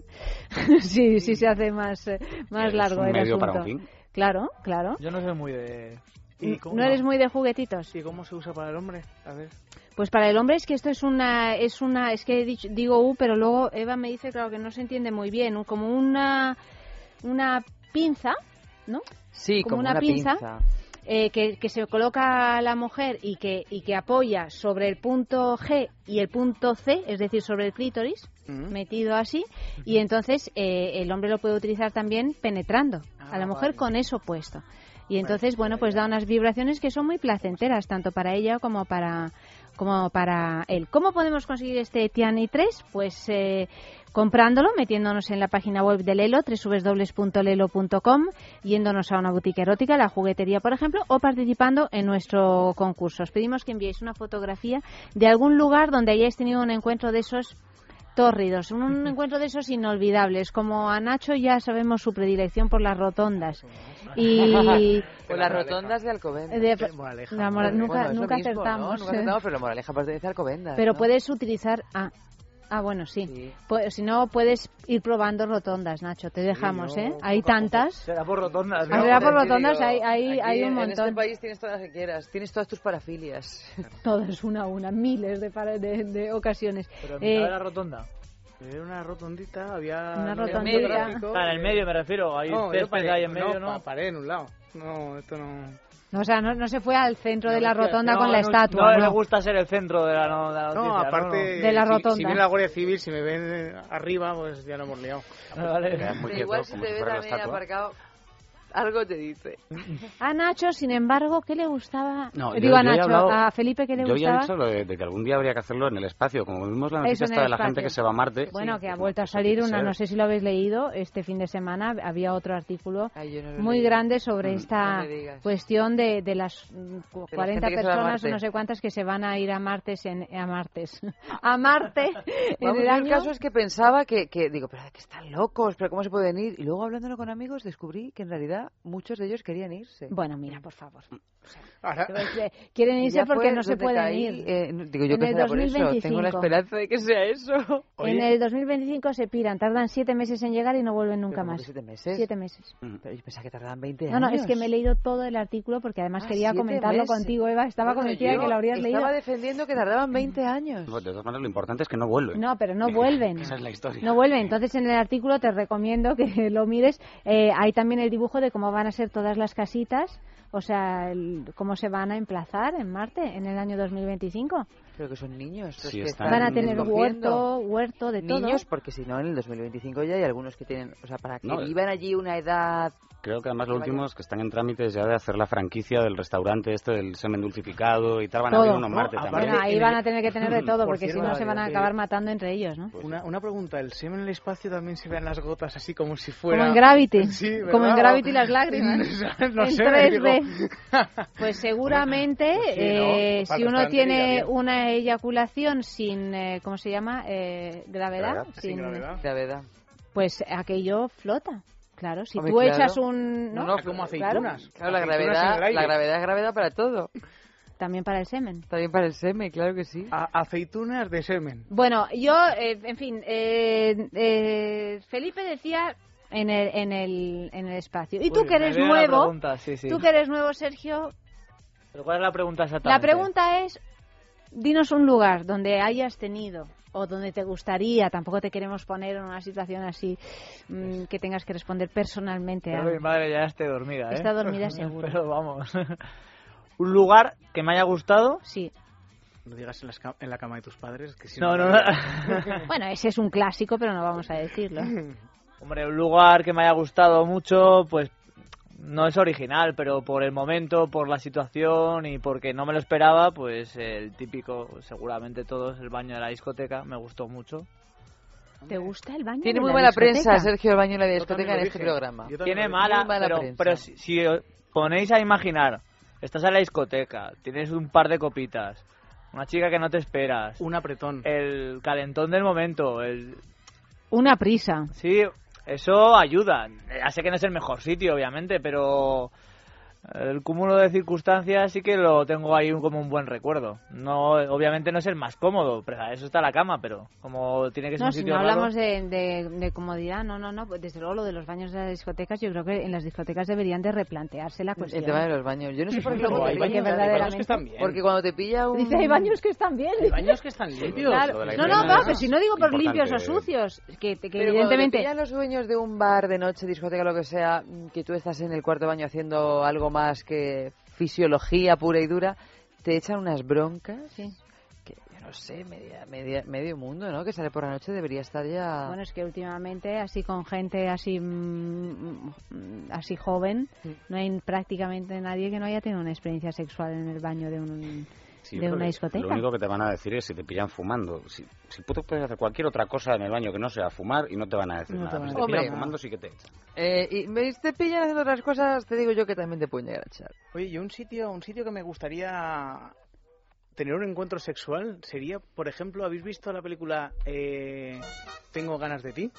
Sí. A mí me suena. sí. Eh, cuando- Tengo ganas de ti, ¿no? ¿Cu- cuál Tengo es ganas la de ti, película? la que hace Mario Casas y está Ah, la Clara de Lago, tres metros sobre el cielo y la segunda pero la parte. segunda, La parte, segunda sí, parte. que lo hacen arriba, que se ve todo Barcelona. Donde el cartel que hace... Hombre, es que ahí combinas No, lo, no, rom- cartel. lo romántico con lo Sí, erótico pero- muy bien, pero me ¿eh? refiero que ahí, lo que pasa es que tiene que hacer frío ahí arriba, pero... Ah. De pero- pero narices. me refiero que, tiene, que, que pilla toda la vista de Barcelona, que es- yo no sé si es el Tibidabo o muy cerquita de ahí. En Madrid también tenemos sitios así, ¿eh? Por ejemplo, detrás del cartel de Schweppes de Gran Vía.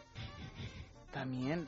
Es que Yo vi- son lugares que no hemos visto porque, porque no, visto- no son alcanzables, Allá pero yo- imaginaros. yo he visto a mí sí una- me encanta el cartel yo, de yo he Suez visto de una Vía. foto del cartel de eh, que es una habitación, algo que rondaba por internet, no sé si era un hotel o algo así, y entonces estaba lo típico, una cama súper bonito y tal, y se veía todo, todo Madrid Bueno, y el es cartel que de Suez. eh, un director de cine precisamente que ha enseñado Madrid desde otro, desde ese punto de vista, que claro, el peatón Mm. no podemos alcanzar, es eh, Ah, es de la iglesia. Ah, desde la iglesia, Es que claro. yo- ese es el- por eso veo un problema en ese sitio. de en pronto concreto. se veían Porque todas las El imaginario común te retrotrae. Santiago Segura, el día de la bestia y el morbo se va al carajo ahora no Sí, claro, mal. claro.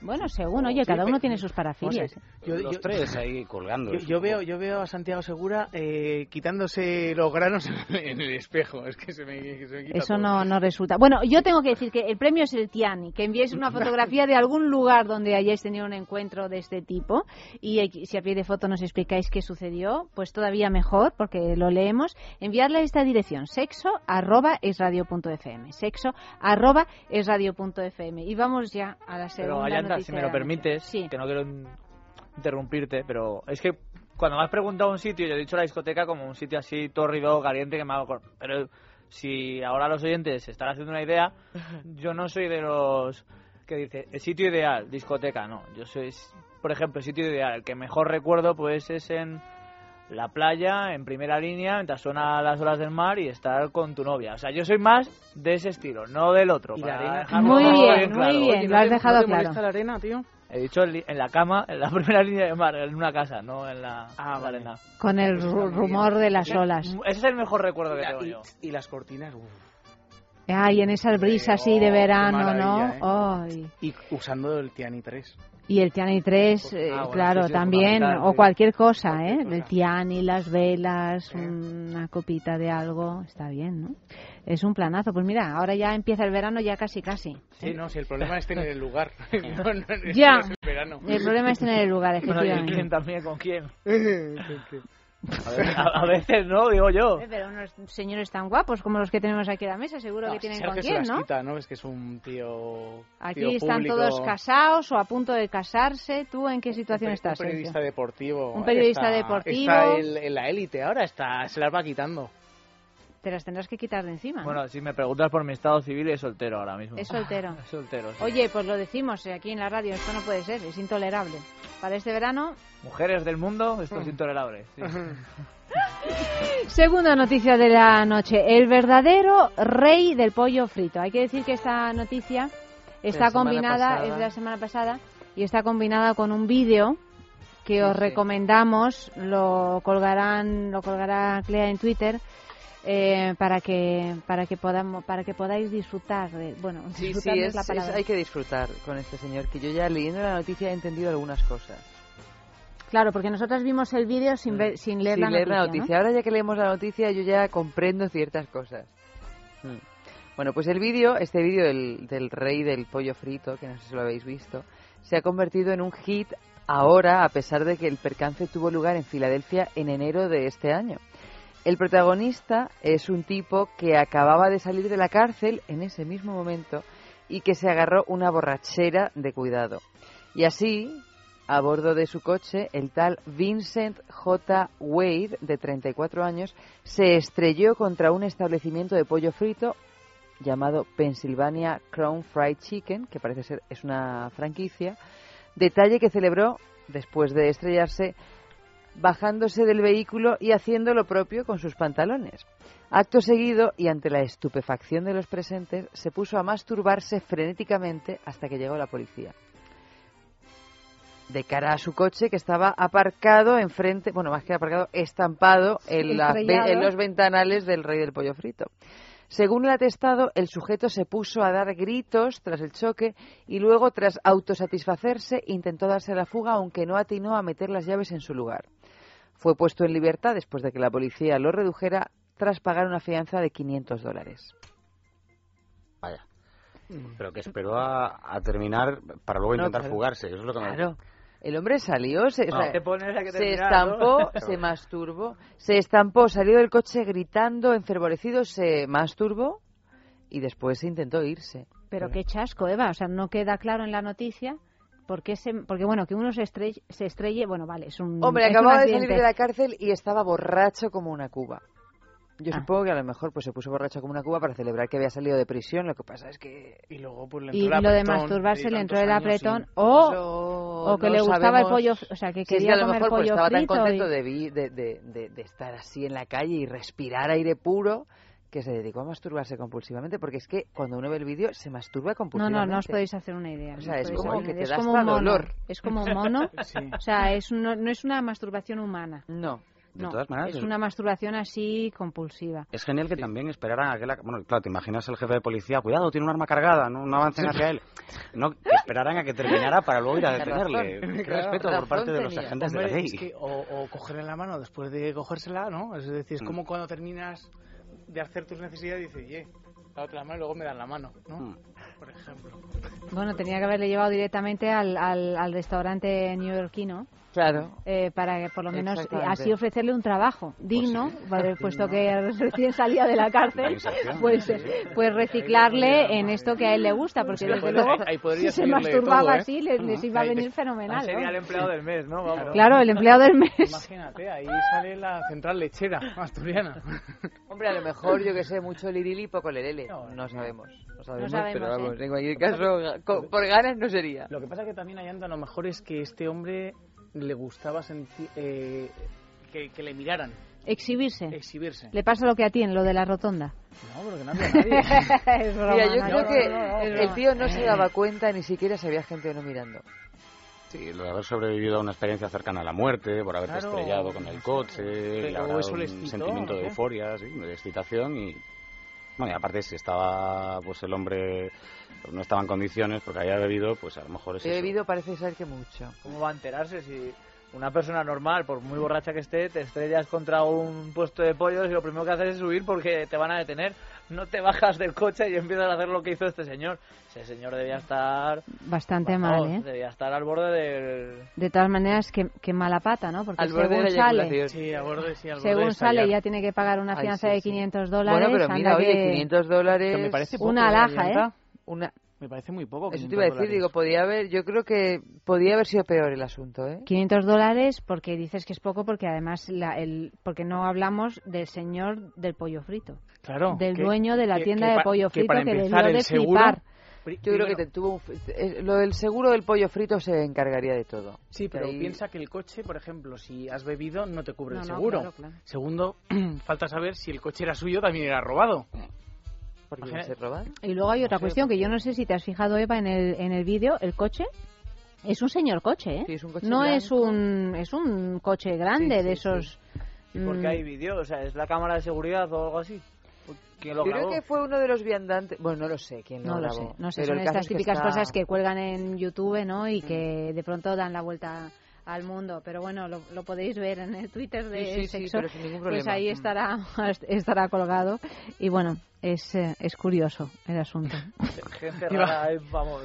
Iba a decir una, ver- una barbaridad. Dices, la machaca más que los monos, ¿no? Bueno, pues eso, no, no, pues es que ta- tal. Luego, pues ahí que Estaba también un se poco lo frenético, porque Sí, yo me imagino que después de tantas circunstancias extraordinarias, sales de la cárcel, mm, te emborrachas, supongo que Excitado. desde hace tiempo, o sea, estás excitado, te estampas contra Parece que un estás tal. justificándole, ¿eh? Hombre, no lo sé, pero entiendo que buscando algo de no coherencia en sabía- todo este No, a Eva le da un poco de pena. Eva cuando ve cosas tan extremas siente un No, un pero es poco que de- me un poco- parece, no, o sea, en serio, independientemente no. de que el tío a lo mejor le falte un verano, pero me parece que hay circunstancias, o dos, pero que hay circunstancias que, que hacen un poco más comprensible el hecho de que alguien haga eso. O sea, yo creo que si un día sales de la cárcel debe de ser Claro. un día como menos, eh, no que sé, por lo menos extraordinario. Lo que no sabemos es por qué estaba en la cárcel. Eso no lo, eso no lo dice. Además, el alcohol hace verdaderas locuras. Cuando no nos ha pasado que las, que las dos hay que- hay que las- matizar. que a las Bien- dos de- bien que a las dos- de Nacho, que a las dos o tres de la mañana la has visto fea y a las seis estaba buenísima Hay que matizar que eso no lo hace el No, alcohol, eso lo es hace la al persona revés, que ¿no? consume el alcohol. ¿Eh? O sea, Eso es al revés, ¿no? no no a las dos O sea, la no luego a las 10 ya- seis te encanta vamos ya Claro, no y luego a las 10 ya dices... claro. Me gusta todavía menos ¡Sape, sape! Y luego cuando te, le- cuando te levantas y dices, ¡ah! ¿Qué es esta? No. Y luego está, Yo no me acosté contigo, me han cambiado la mujer de al lado. que de repente, pues eso, pues Y un montón de ¿eh? pollos Y y... viceversa. El alcohol hace verdaderas locuras. Yo muchas veces pienso que las- el alcohol es muy peligroso, aunque digan que no se excusa, pero harías cosas que no harías de normal, porque de normal te lo pensarías más. Pero eso Hombre, sí seguro. te lo pensarías más. es decir- ¿Cuántas veces has salido por la noche y dices a un amigo, coge el móvil mío y no me lo des bajo ninguna circunstancia? Mm. Porque cuando estás borracho te atreves a decir o a hacer cosas que no harías. Bueno, no me miréis así, vamos, yo estoy Ah. seguro de que todos habéis hecho lo mismo Sí, o lo habéis pensado. Sí, pero ¿sabes qué pasa? Que, que es verdad que la- el alcohol no es un eximente eh, cuando suceden cosas graves, Claro, ¿no? sí, y no sí. debe de serlo, porque si nos ponemos así muy muy extremos, una- un, un homicida, un asesino que asesina bajo el efecto del No, alcohol, no. seguramente, bueno, el efecto del alcohol le habrá dado el empujoncito Claro. final para hacerlo, pero es un asesino. o sea, claro. el que el que se emborrache y no lo es, no, no- jamás va a ir a, Sí, a ninguno matar a una persona, ¿no? O sea, en ese nos la sentido, cascaríamos en el chicken, el chicken Eh, fry el este. chicken flyer. ¿Lo haríais? Que no, que no, que no, No. digo que, que no, por eso No, digo que por mucho alcohol que beba yo creo que nunca haría eso. Claro, o sea que... No, es... Oye, además qué fortaleza física la de estamparte como se estampó este hombre y salir. Y, Y salir y- y Digno, hacer- y hacer flexiones, ¿no? Y hacer No, y además lo que, lo que decíamos cuando lo vimos el, el vídeo, a mí me hace mucha gracia la gente que tiene alrededor, porque la, la vida sigue alrededor. Ay, por Se- supuesto. él se ha estampado, está masturbándose furiosamente frente al coche, pero hay un paso de cebra, se ve un paso de cebra y la gente pasa por el paso de cebra. Como si no pasara nada. Como si no- y, y la gente cuando ve cosas tan extremas suele eh, mirar para otro lado. Sí, sí, O sea, Estamos Esta que se le insensibilizados. El ya. disimule. Nada nos sorprende. Estamos como las palomas que ya han perdido el miedo. Sí, Mm. por supuesto. Si cualquier día pasaremos por el restaurante de Nueva York y decimos, mira, se ha ido Semen. No, pero como... Sí, ¿no? pues eso. Vamos a, tra- a tomar un chupito Un al chupito, restaurante de Nueva venga, York. un chupito. Como si fuera lo más normal del Claro, mundo. Oye, ya pues está. a lo mejor. Oye, vamos a lo mejor, a, a tomar un poquito de vitaminas. Ya está. Que siempre vienen bien. Eso. Música.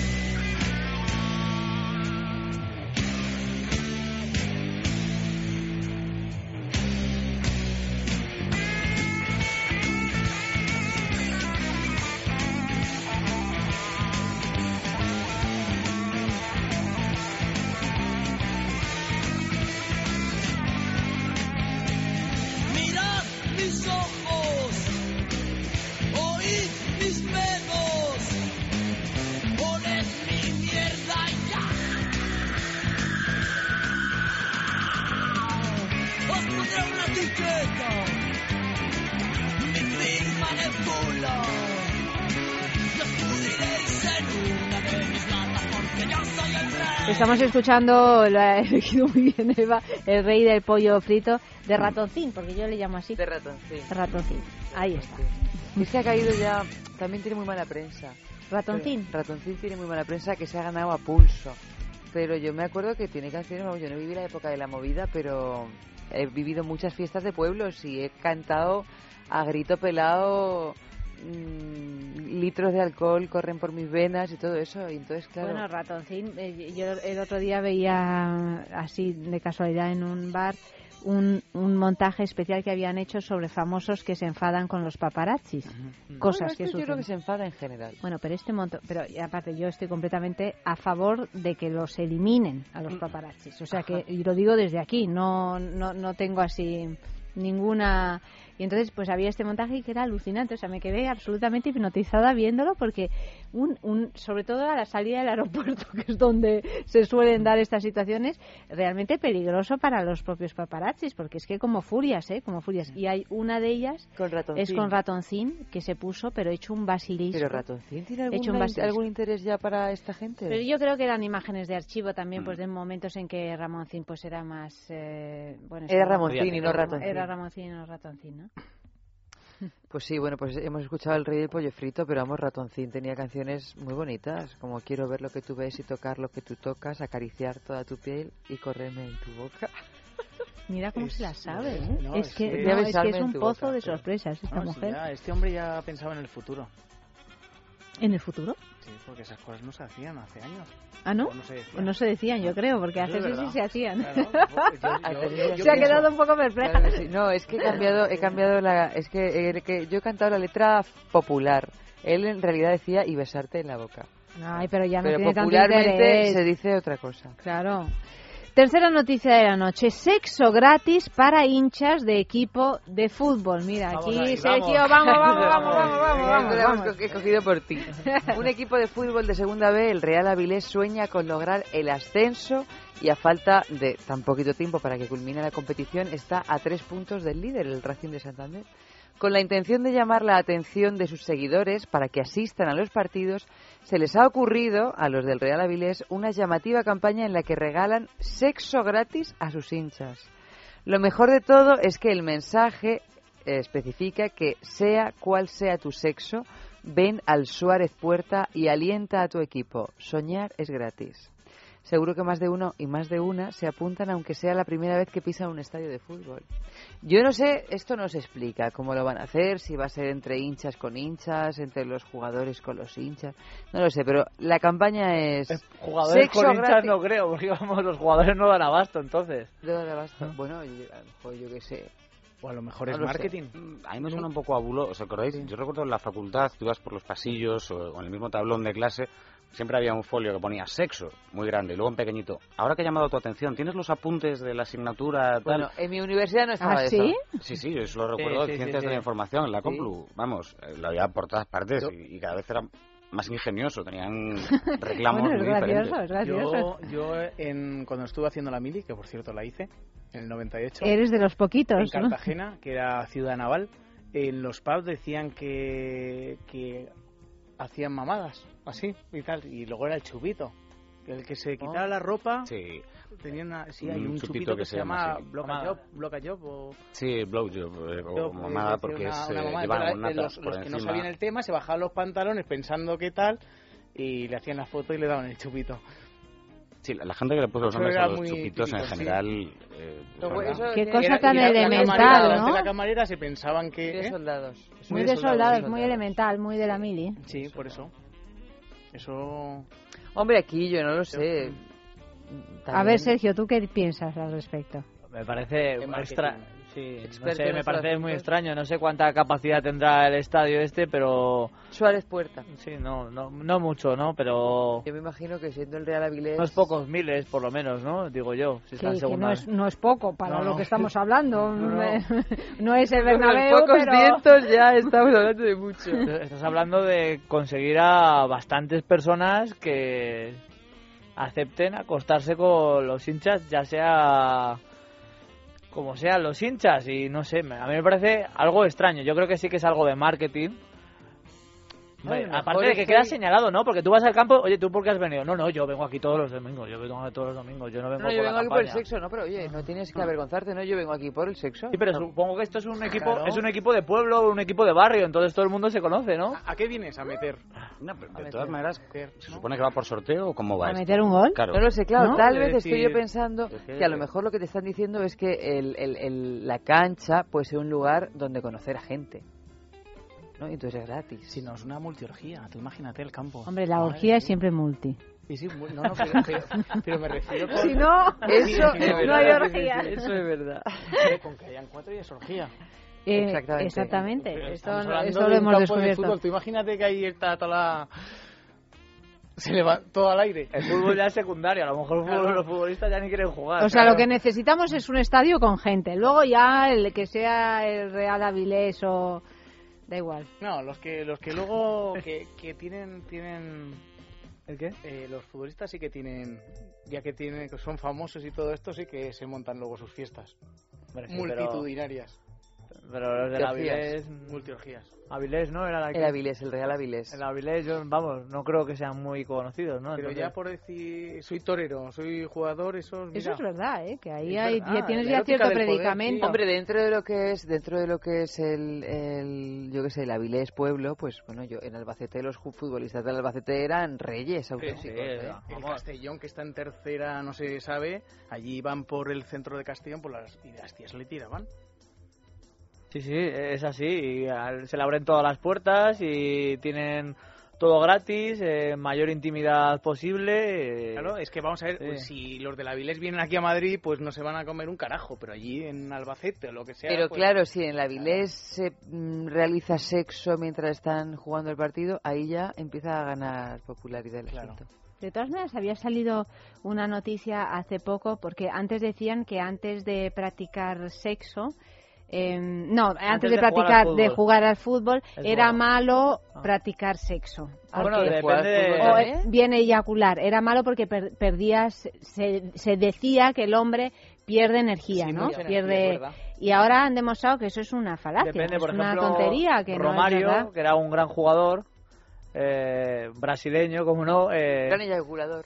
¿eh? un, un gran gran eyaculador. eyaculador, sí, eh, con un historial y un currículum bastante amplio y no hablo de fútbol de títulos futbolísticos que también los tiene eh, decía que siempre se acostaba con una mujer antes de jugar un partido y la verdad es que si mira sus resultados Le venía chico bien, le venía bien, chico le venía muy Pues bien. yo tengo que deciros que después de un acto sexual Pero no justo después, es verdad que después, justo después, el varón tiene como Claro, una baja. un bajón. Pero justo después, Pero o sea, eso no de significa antes, que a la noche mejor- de antes, en realidad uno Sí. sale al campo mucho más claro. contento, me Claro, digo yo, o sí, sea pero que todo el mundo, digo yo que de- de- yo por lo menos descanso mejor Claro, duermes claro, mejor, duermes mejor. efectivamente. Un secreto No, no, de por éxito.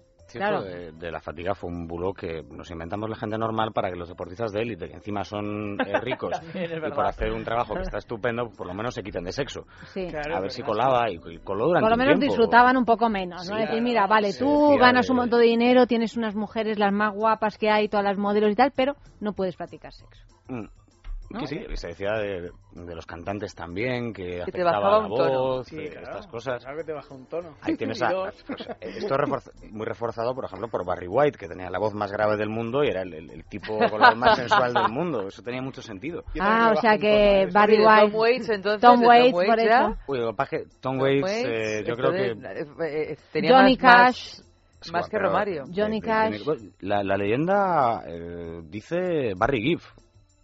Dicen que es la, la mayor leyenda en este aspecto. ¿De que ¿De la voz baja o de las eyaculaciones? No, de- de- del número mágico, el número mágico de parejas sexuales. Él, él tiene esa leyenda, ne- una leyenda negra, por llamarlo de alguna negra manera, o- pero, o Más bien blanca que negra. Sí, blanca, ¿no? bastante más. Blanca que negra. pero bueno, Esa luminosa leyenda. Allanta, yo después de las rotondas también me he bajado dos tonos la voz.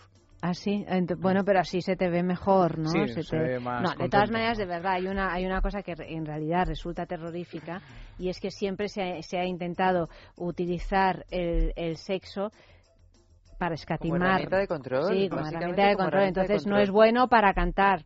No es bueno para mm, sa- Es más, hacer deporte, te no es bueno, pero ¿cómo que no es bueno? Si es una cosa completamente natural, porque va a ser malo. Eso es como si dices que a los es malo comer. imaginaos a los futbolistas que tienen mayor capacidad para porque son famosos y todo el mundo quiere estar con ellos para tener sexo y que frecuentemente frecuentemente perdón tienen sexo de repente este verano va a pasar les dice te tienes que ir un mes a Brasil estar encerrado y no ver a una mujer ¿Cómo Madre, que va a bueno, pasar este claro, verano? no, Porque, porque, ah, claro, porque es- ahora mundial, hay hay un mundial y estás Pero si mira, llegas siempre hasta la final hay estás un mes. secuelas, Se pueden llevar a la que familia, se pueden ¿no? llevar a la Claro, familia. por eso los, los seleccionadores, pues que saben muy bien de las circunstancias, pues de- un día para estar con la familia. Es que lo venden así, pero si No, pero entre líneas es que tiene... hablamos- Siempre está el 5 contra como, 1. como si los... ¿Qué Y es está el el cinco 5 contra contra la uno? masturbación. 5 Cinco contra contra uno. 1. Ahí Joder, yo sabía que- Cinco deditos. Es que me entero de unas cosas a estas horas que no sabía yo. Por cierto, una cosa, eso del el, el- el- bueno, el mito, o como se llame, de masturbarse antes de tener un acto sexual, yo, por ejemplo, no lo he hecho nunca. Yo no lo he hecho nunca. Pero lo dices con una picardía, Nacho. No, no, no lo he hecho nunca. Por eso, Eso es ahora que no estamos lo al rollo, necesitas. no, eso no, pero eso va bien, eso porque yo, Bueno, sinceramente, yo creo que eh, luego vas cansado, ¿no? Porque lo que estamos, como estamos Pues hablando yo, de que cansa, yo no soy hombre, ¿no? Evidentemente, Sí. pero por lo que sabemos aquí, eh, yo eh, creo que, que va bien en personas que tienen problemas de eyaculación precoz, si bien no lo, no lo, no lo resuelve, porque Mm. el tema de la eyaculación precoz es más, es más complicado, pero va bien en sujetos muy jóvenes. En sujetos ya de una edad eh, mediana o, o madura, tal, eh, el, el hecho de haber eyaculado, mm, tienes una, una fase, ¿cómo se dice? Un periodo de refracción más, mucho claro, más largo. largo por que eso hasta te que digo que yo, yo, yo- es que ahora O sea, un chaval de todo esto- 18 años se masturba y a los 10 minutos puede tener otro otro encuentro. Pues ya con 30 es otra cosa y con 40 y 50 otra muy diferente. ¿no? Yo, yo tengo que deciros que en este asunto que para mi gusto yo soy como los copazos de balón. Los copazos de balón, dos bien, tres, pero que no, no la cantidad sino la calidad. Es decir, no, yo nunca he sido, por ejemplo, de, de rollo de, de muchos, ¿no? Sino Sí, que prefieres pocos, pero bueno. de- eso, eso es lo que pienso Pues yo. eso está bien, pero soy mejor así, decías dos o tres seguidos No, y te no, estaba no. mirando y digo, qué barbaridad, Nacho. A lo No, mejor no. esto es lo que quería hacer el, el rey del pollo frito, porque todo cuadra. Salía de la cárcel, iba a toda velocidad porque tenía prisa, había quedado para un encuentro sexual, se estrelló y dijo, pues mira, antes del encuentro sexual voy a probar esta historia y por eso luego salió corriendo. Tiene sentido, ¿eh? Lo piensas que tiene- y, di- y, y- y añado una clavo, cosa, se emborrachó con el semen en el, en el restaurante neoyorquino. Y entonces eso le dio borrachera afrodisíaca. Por lo tanto, una necesidad Ya está todo claro. de... todo claro, Es que, es que, joder, es que no Eso nos lo no cuadra, explican. no no cuadra el Avilés. El Avilés no lo veo en la No, el historia, Avilés pero... todavía no, el Avilés El Avilés ya le encontraremos ya un le sentido. encontraremos sentido Ya en el próximo programa. Todo se andará. Más música.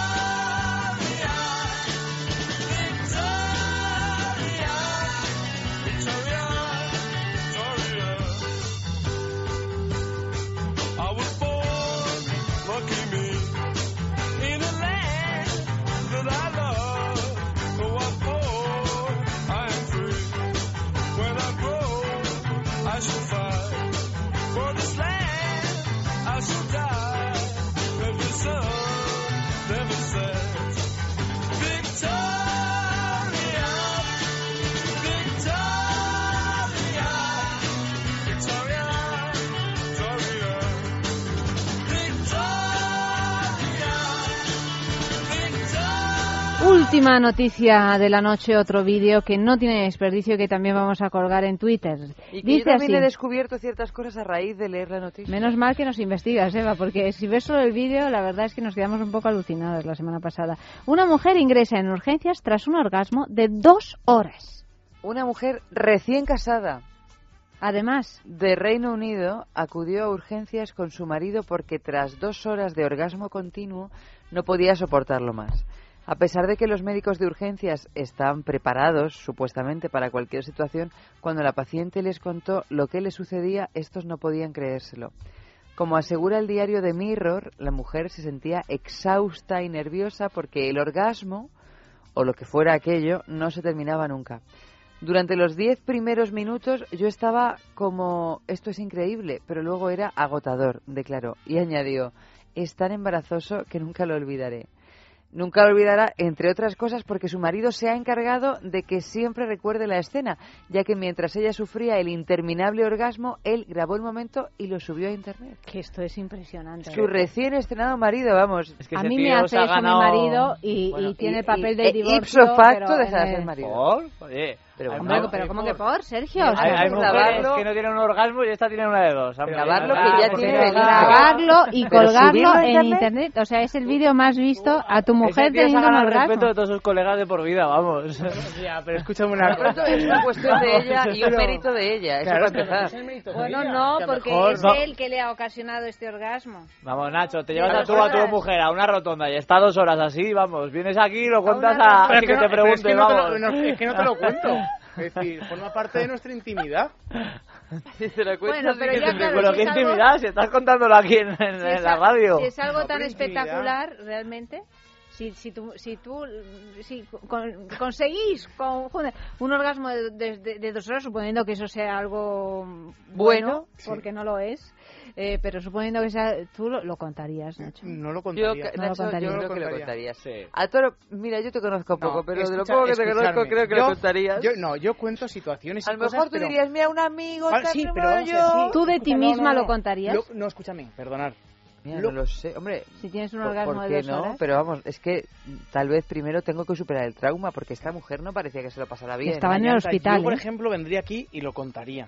Pero no exhibiría la- el vídeo en YouTube. Ostras, es que es muy Es fuerte. que eso es muy ¿eh? fuerte, Sergio. Es Es una cosa que cuentes y digas, joder, macho, eso es Sí, como... es fuerte, sí, obviamente. Claro, sí, es- sí. Pero, pero tú también llegarías Además, sin su- claramente "Joder, sin su orgasmo de dos". permiso. Porque No, tú estás lo- yo grabando sé el lo que vídeo haría, mientras, ella, se- claro. mientras ¿Sí ella está en ese trance.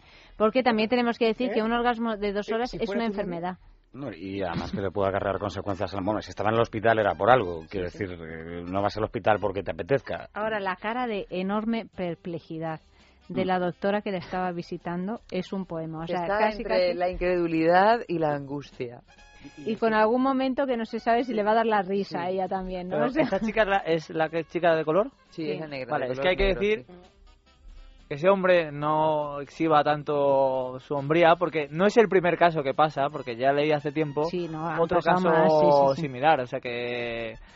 eh, Sí, hombre, no es el primero. Es cierto que no es muy común. No, no, para Eh, nada, para nada, por eso es noticia, porque no es normal. Lo que es común es el, pues, el que ha llegado erecto por haberse tomado Viagra y tal. sí, eso con sí que es elecciones común, que no eso se sí no bajan. sí. No, pero de todas maneras, yo creo que lo que deberíamos empezar a plantearnos es pedirles a los fabricantes de móviles que desactiven la, la cámara de vídeo porque el gran problema de toda esta historia es que mm, antes lo único que podía hacer, eh, eh, pues, o lo que hacía un, un hombre, pues era ponerse en plan gallito y contárselo a sus tres amigos. Vivimos en la generación internet, mm, cualquier tipo de cosa acaba grabada con un móvil y No, es colgada. terrible, es terrible. Y Eso es lo, lo complicado. Pero vamos, que no sé, me imagino un poco a a la Américo, pues, eh, ¿cuál es tu problema? Pues mira, no, que llevo dos horas No, de- bueno, si de lo orgasmo contaba así a trompicones. Es Mm. que seguía con el orgasmo, seguía. Felipe.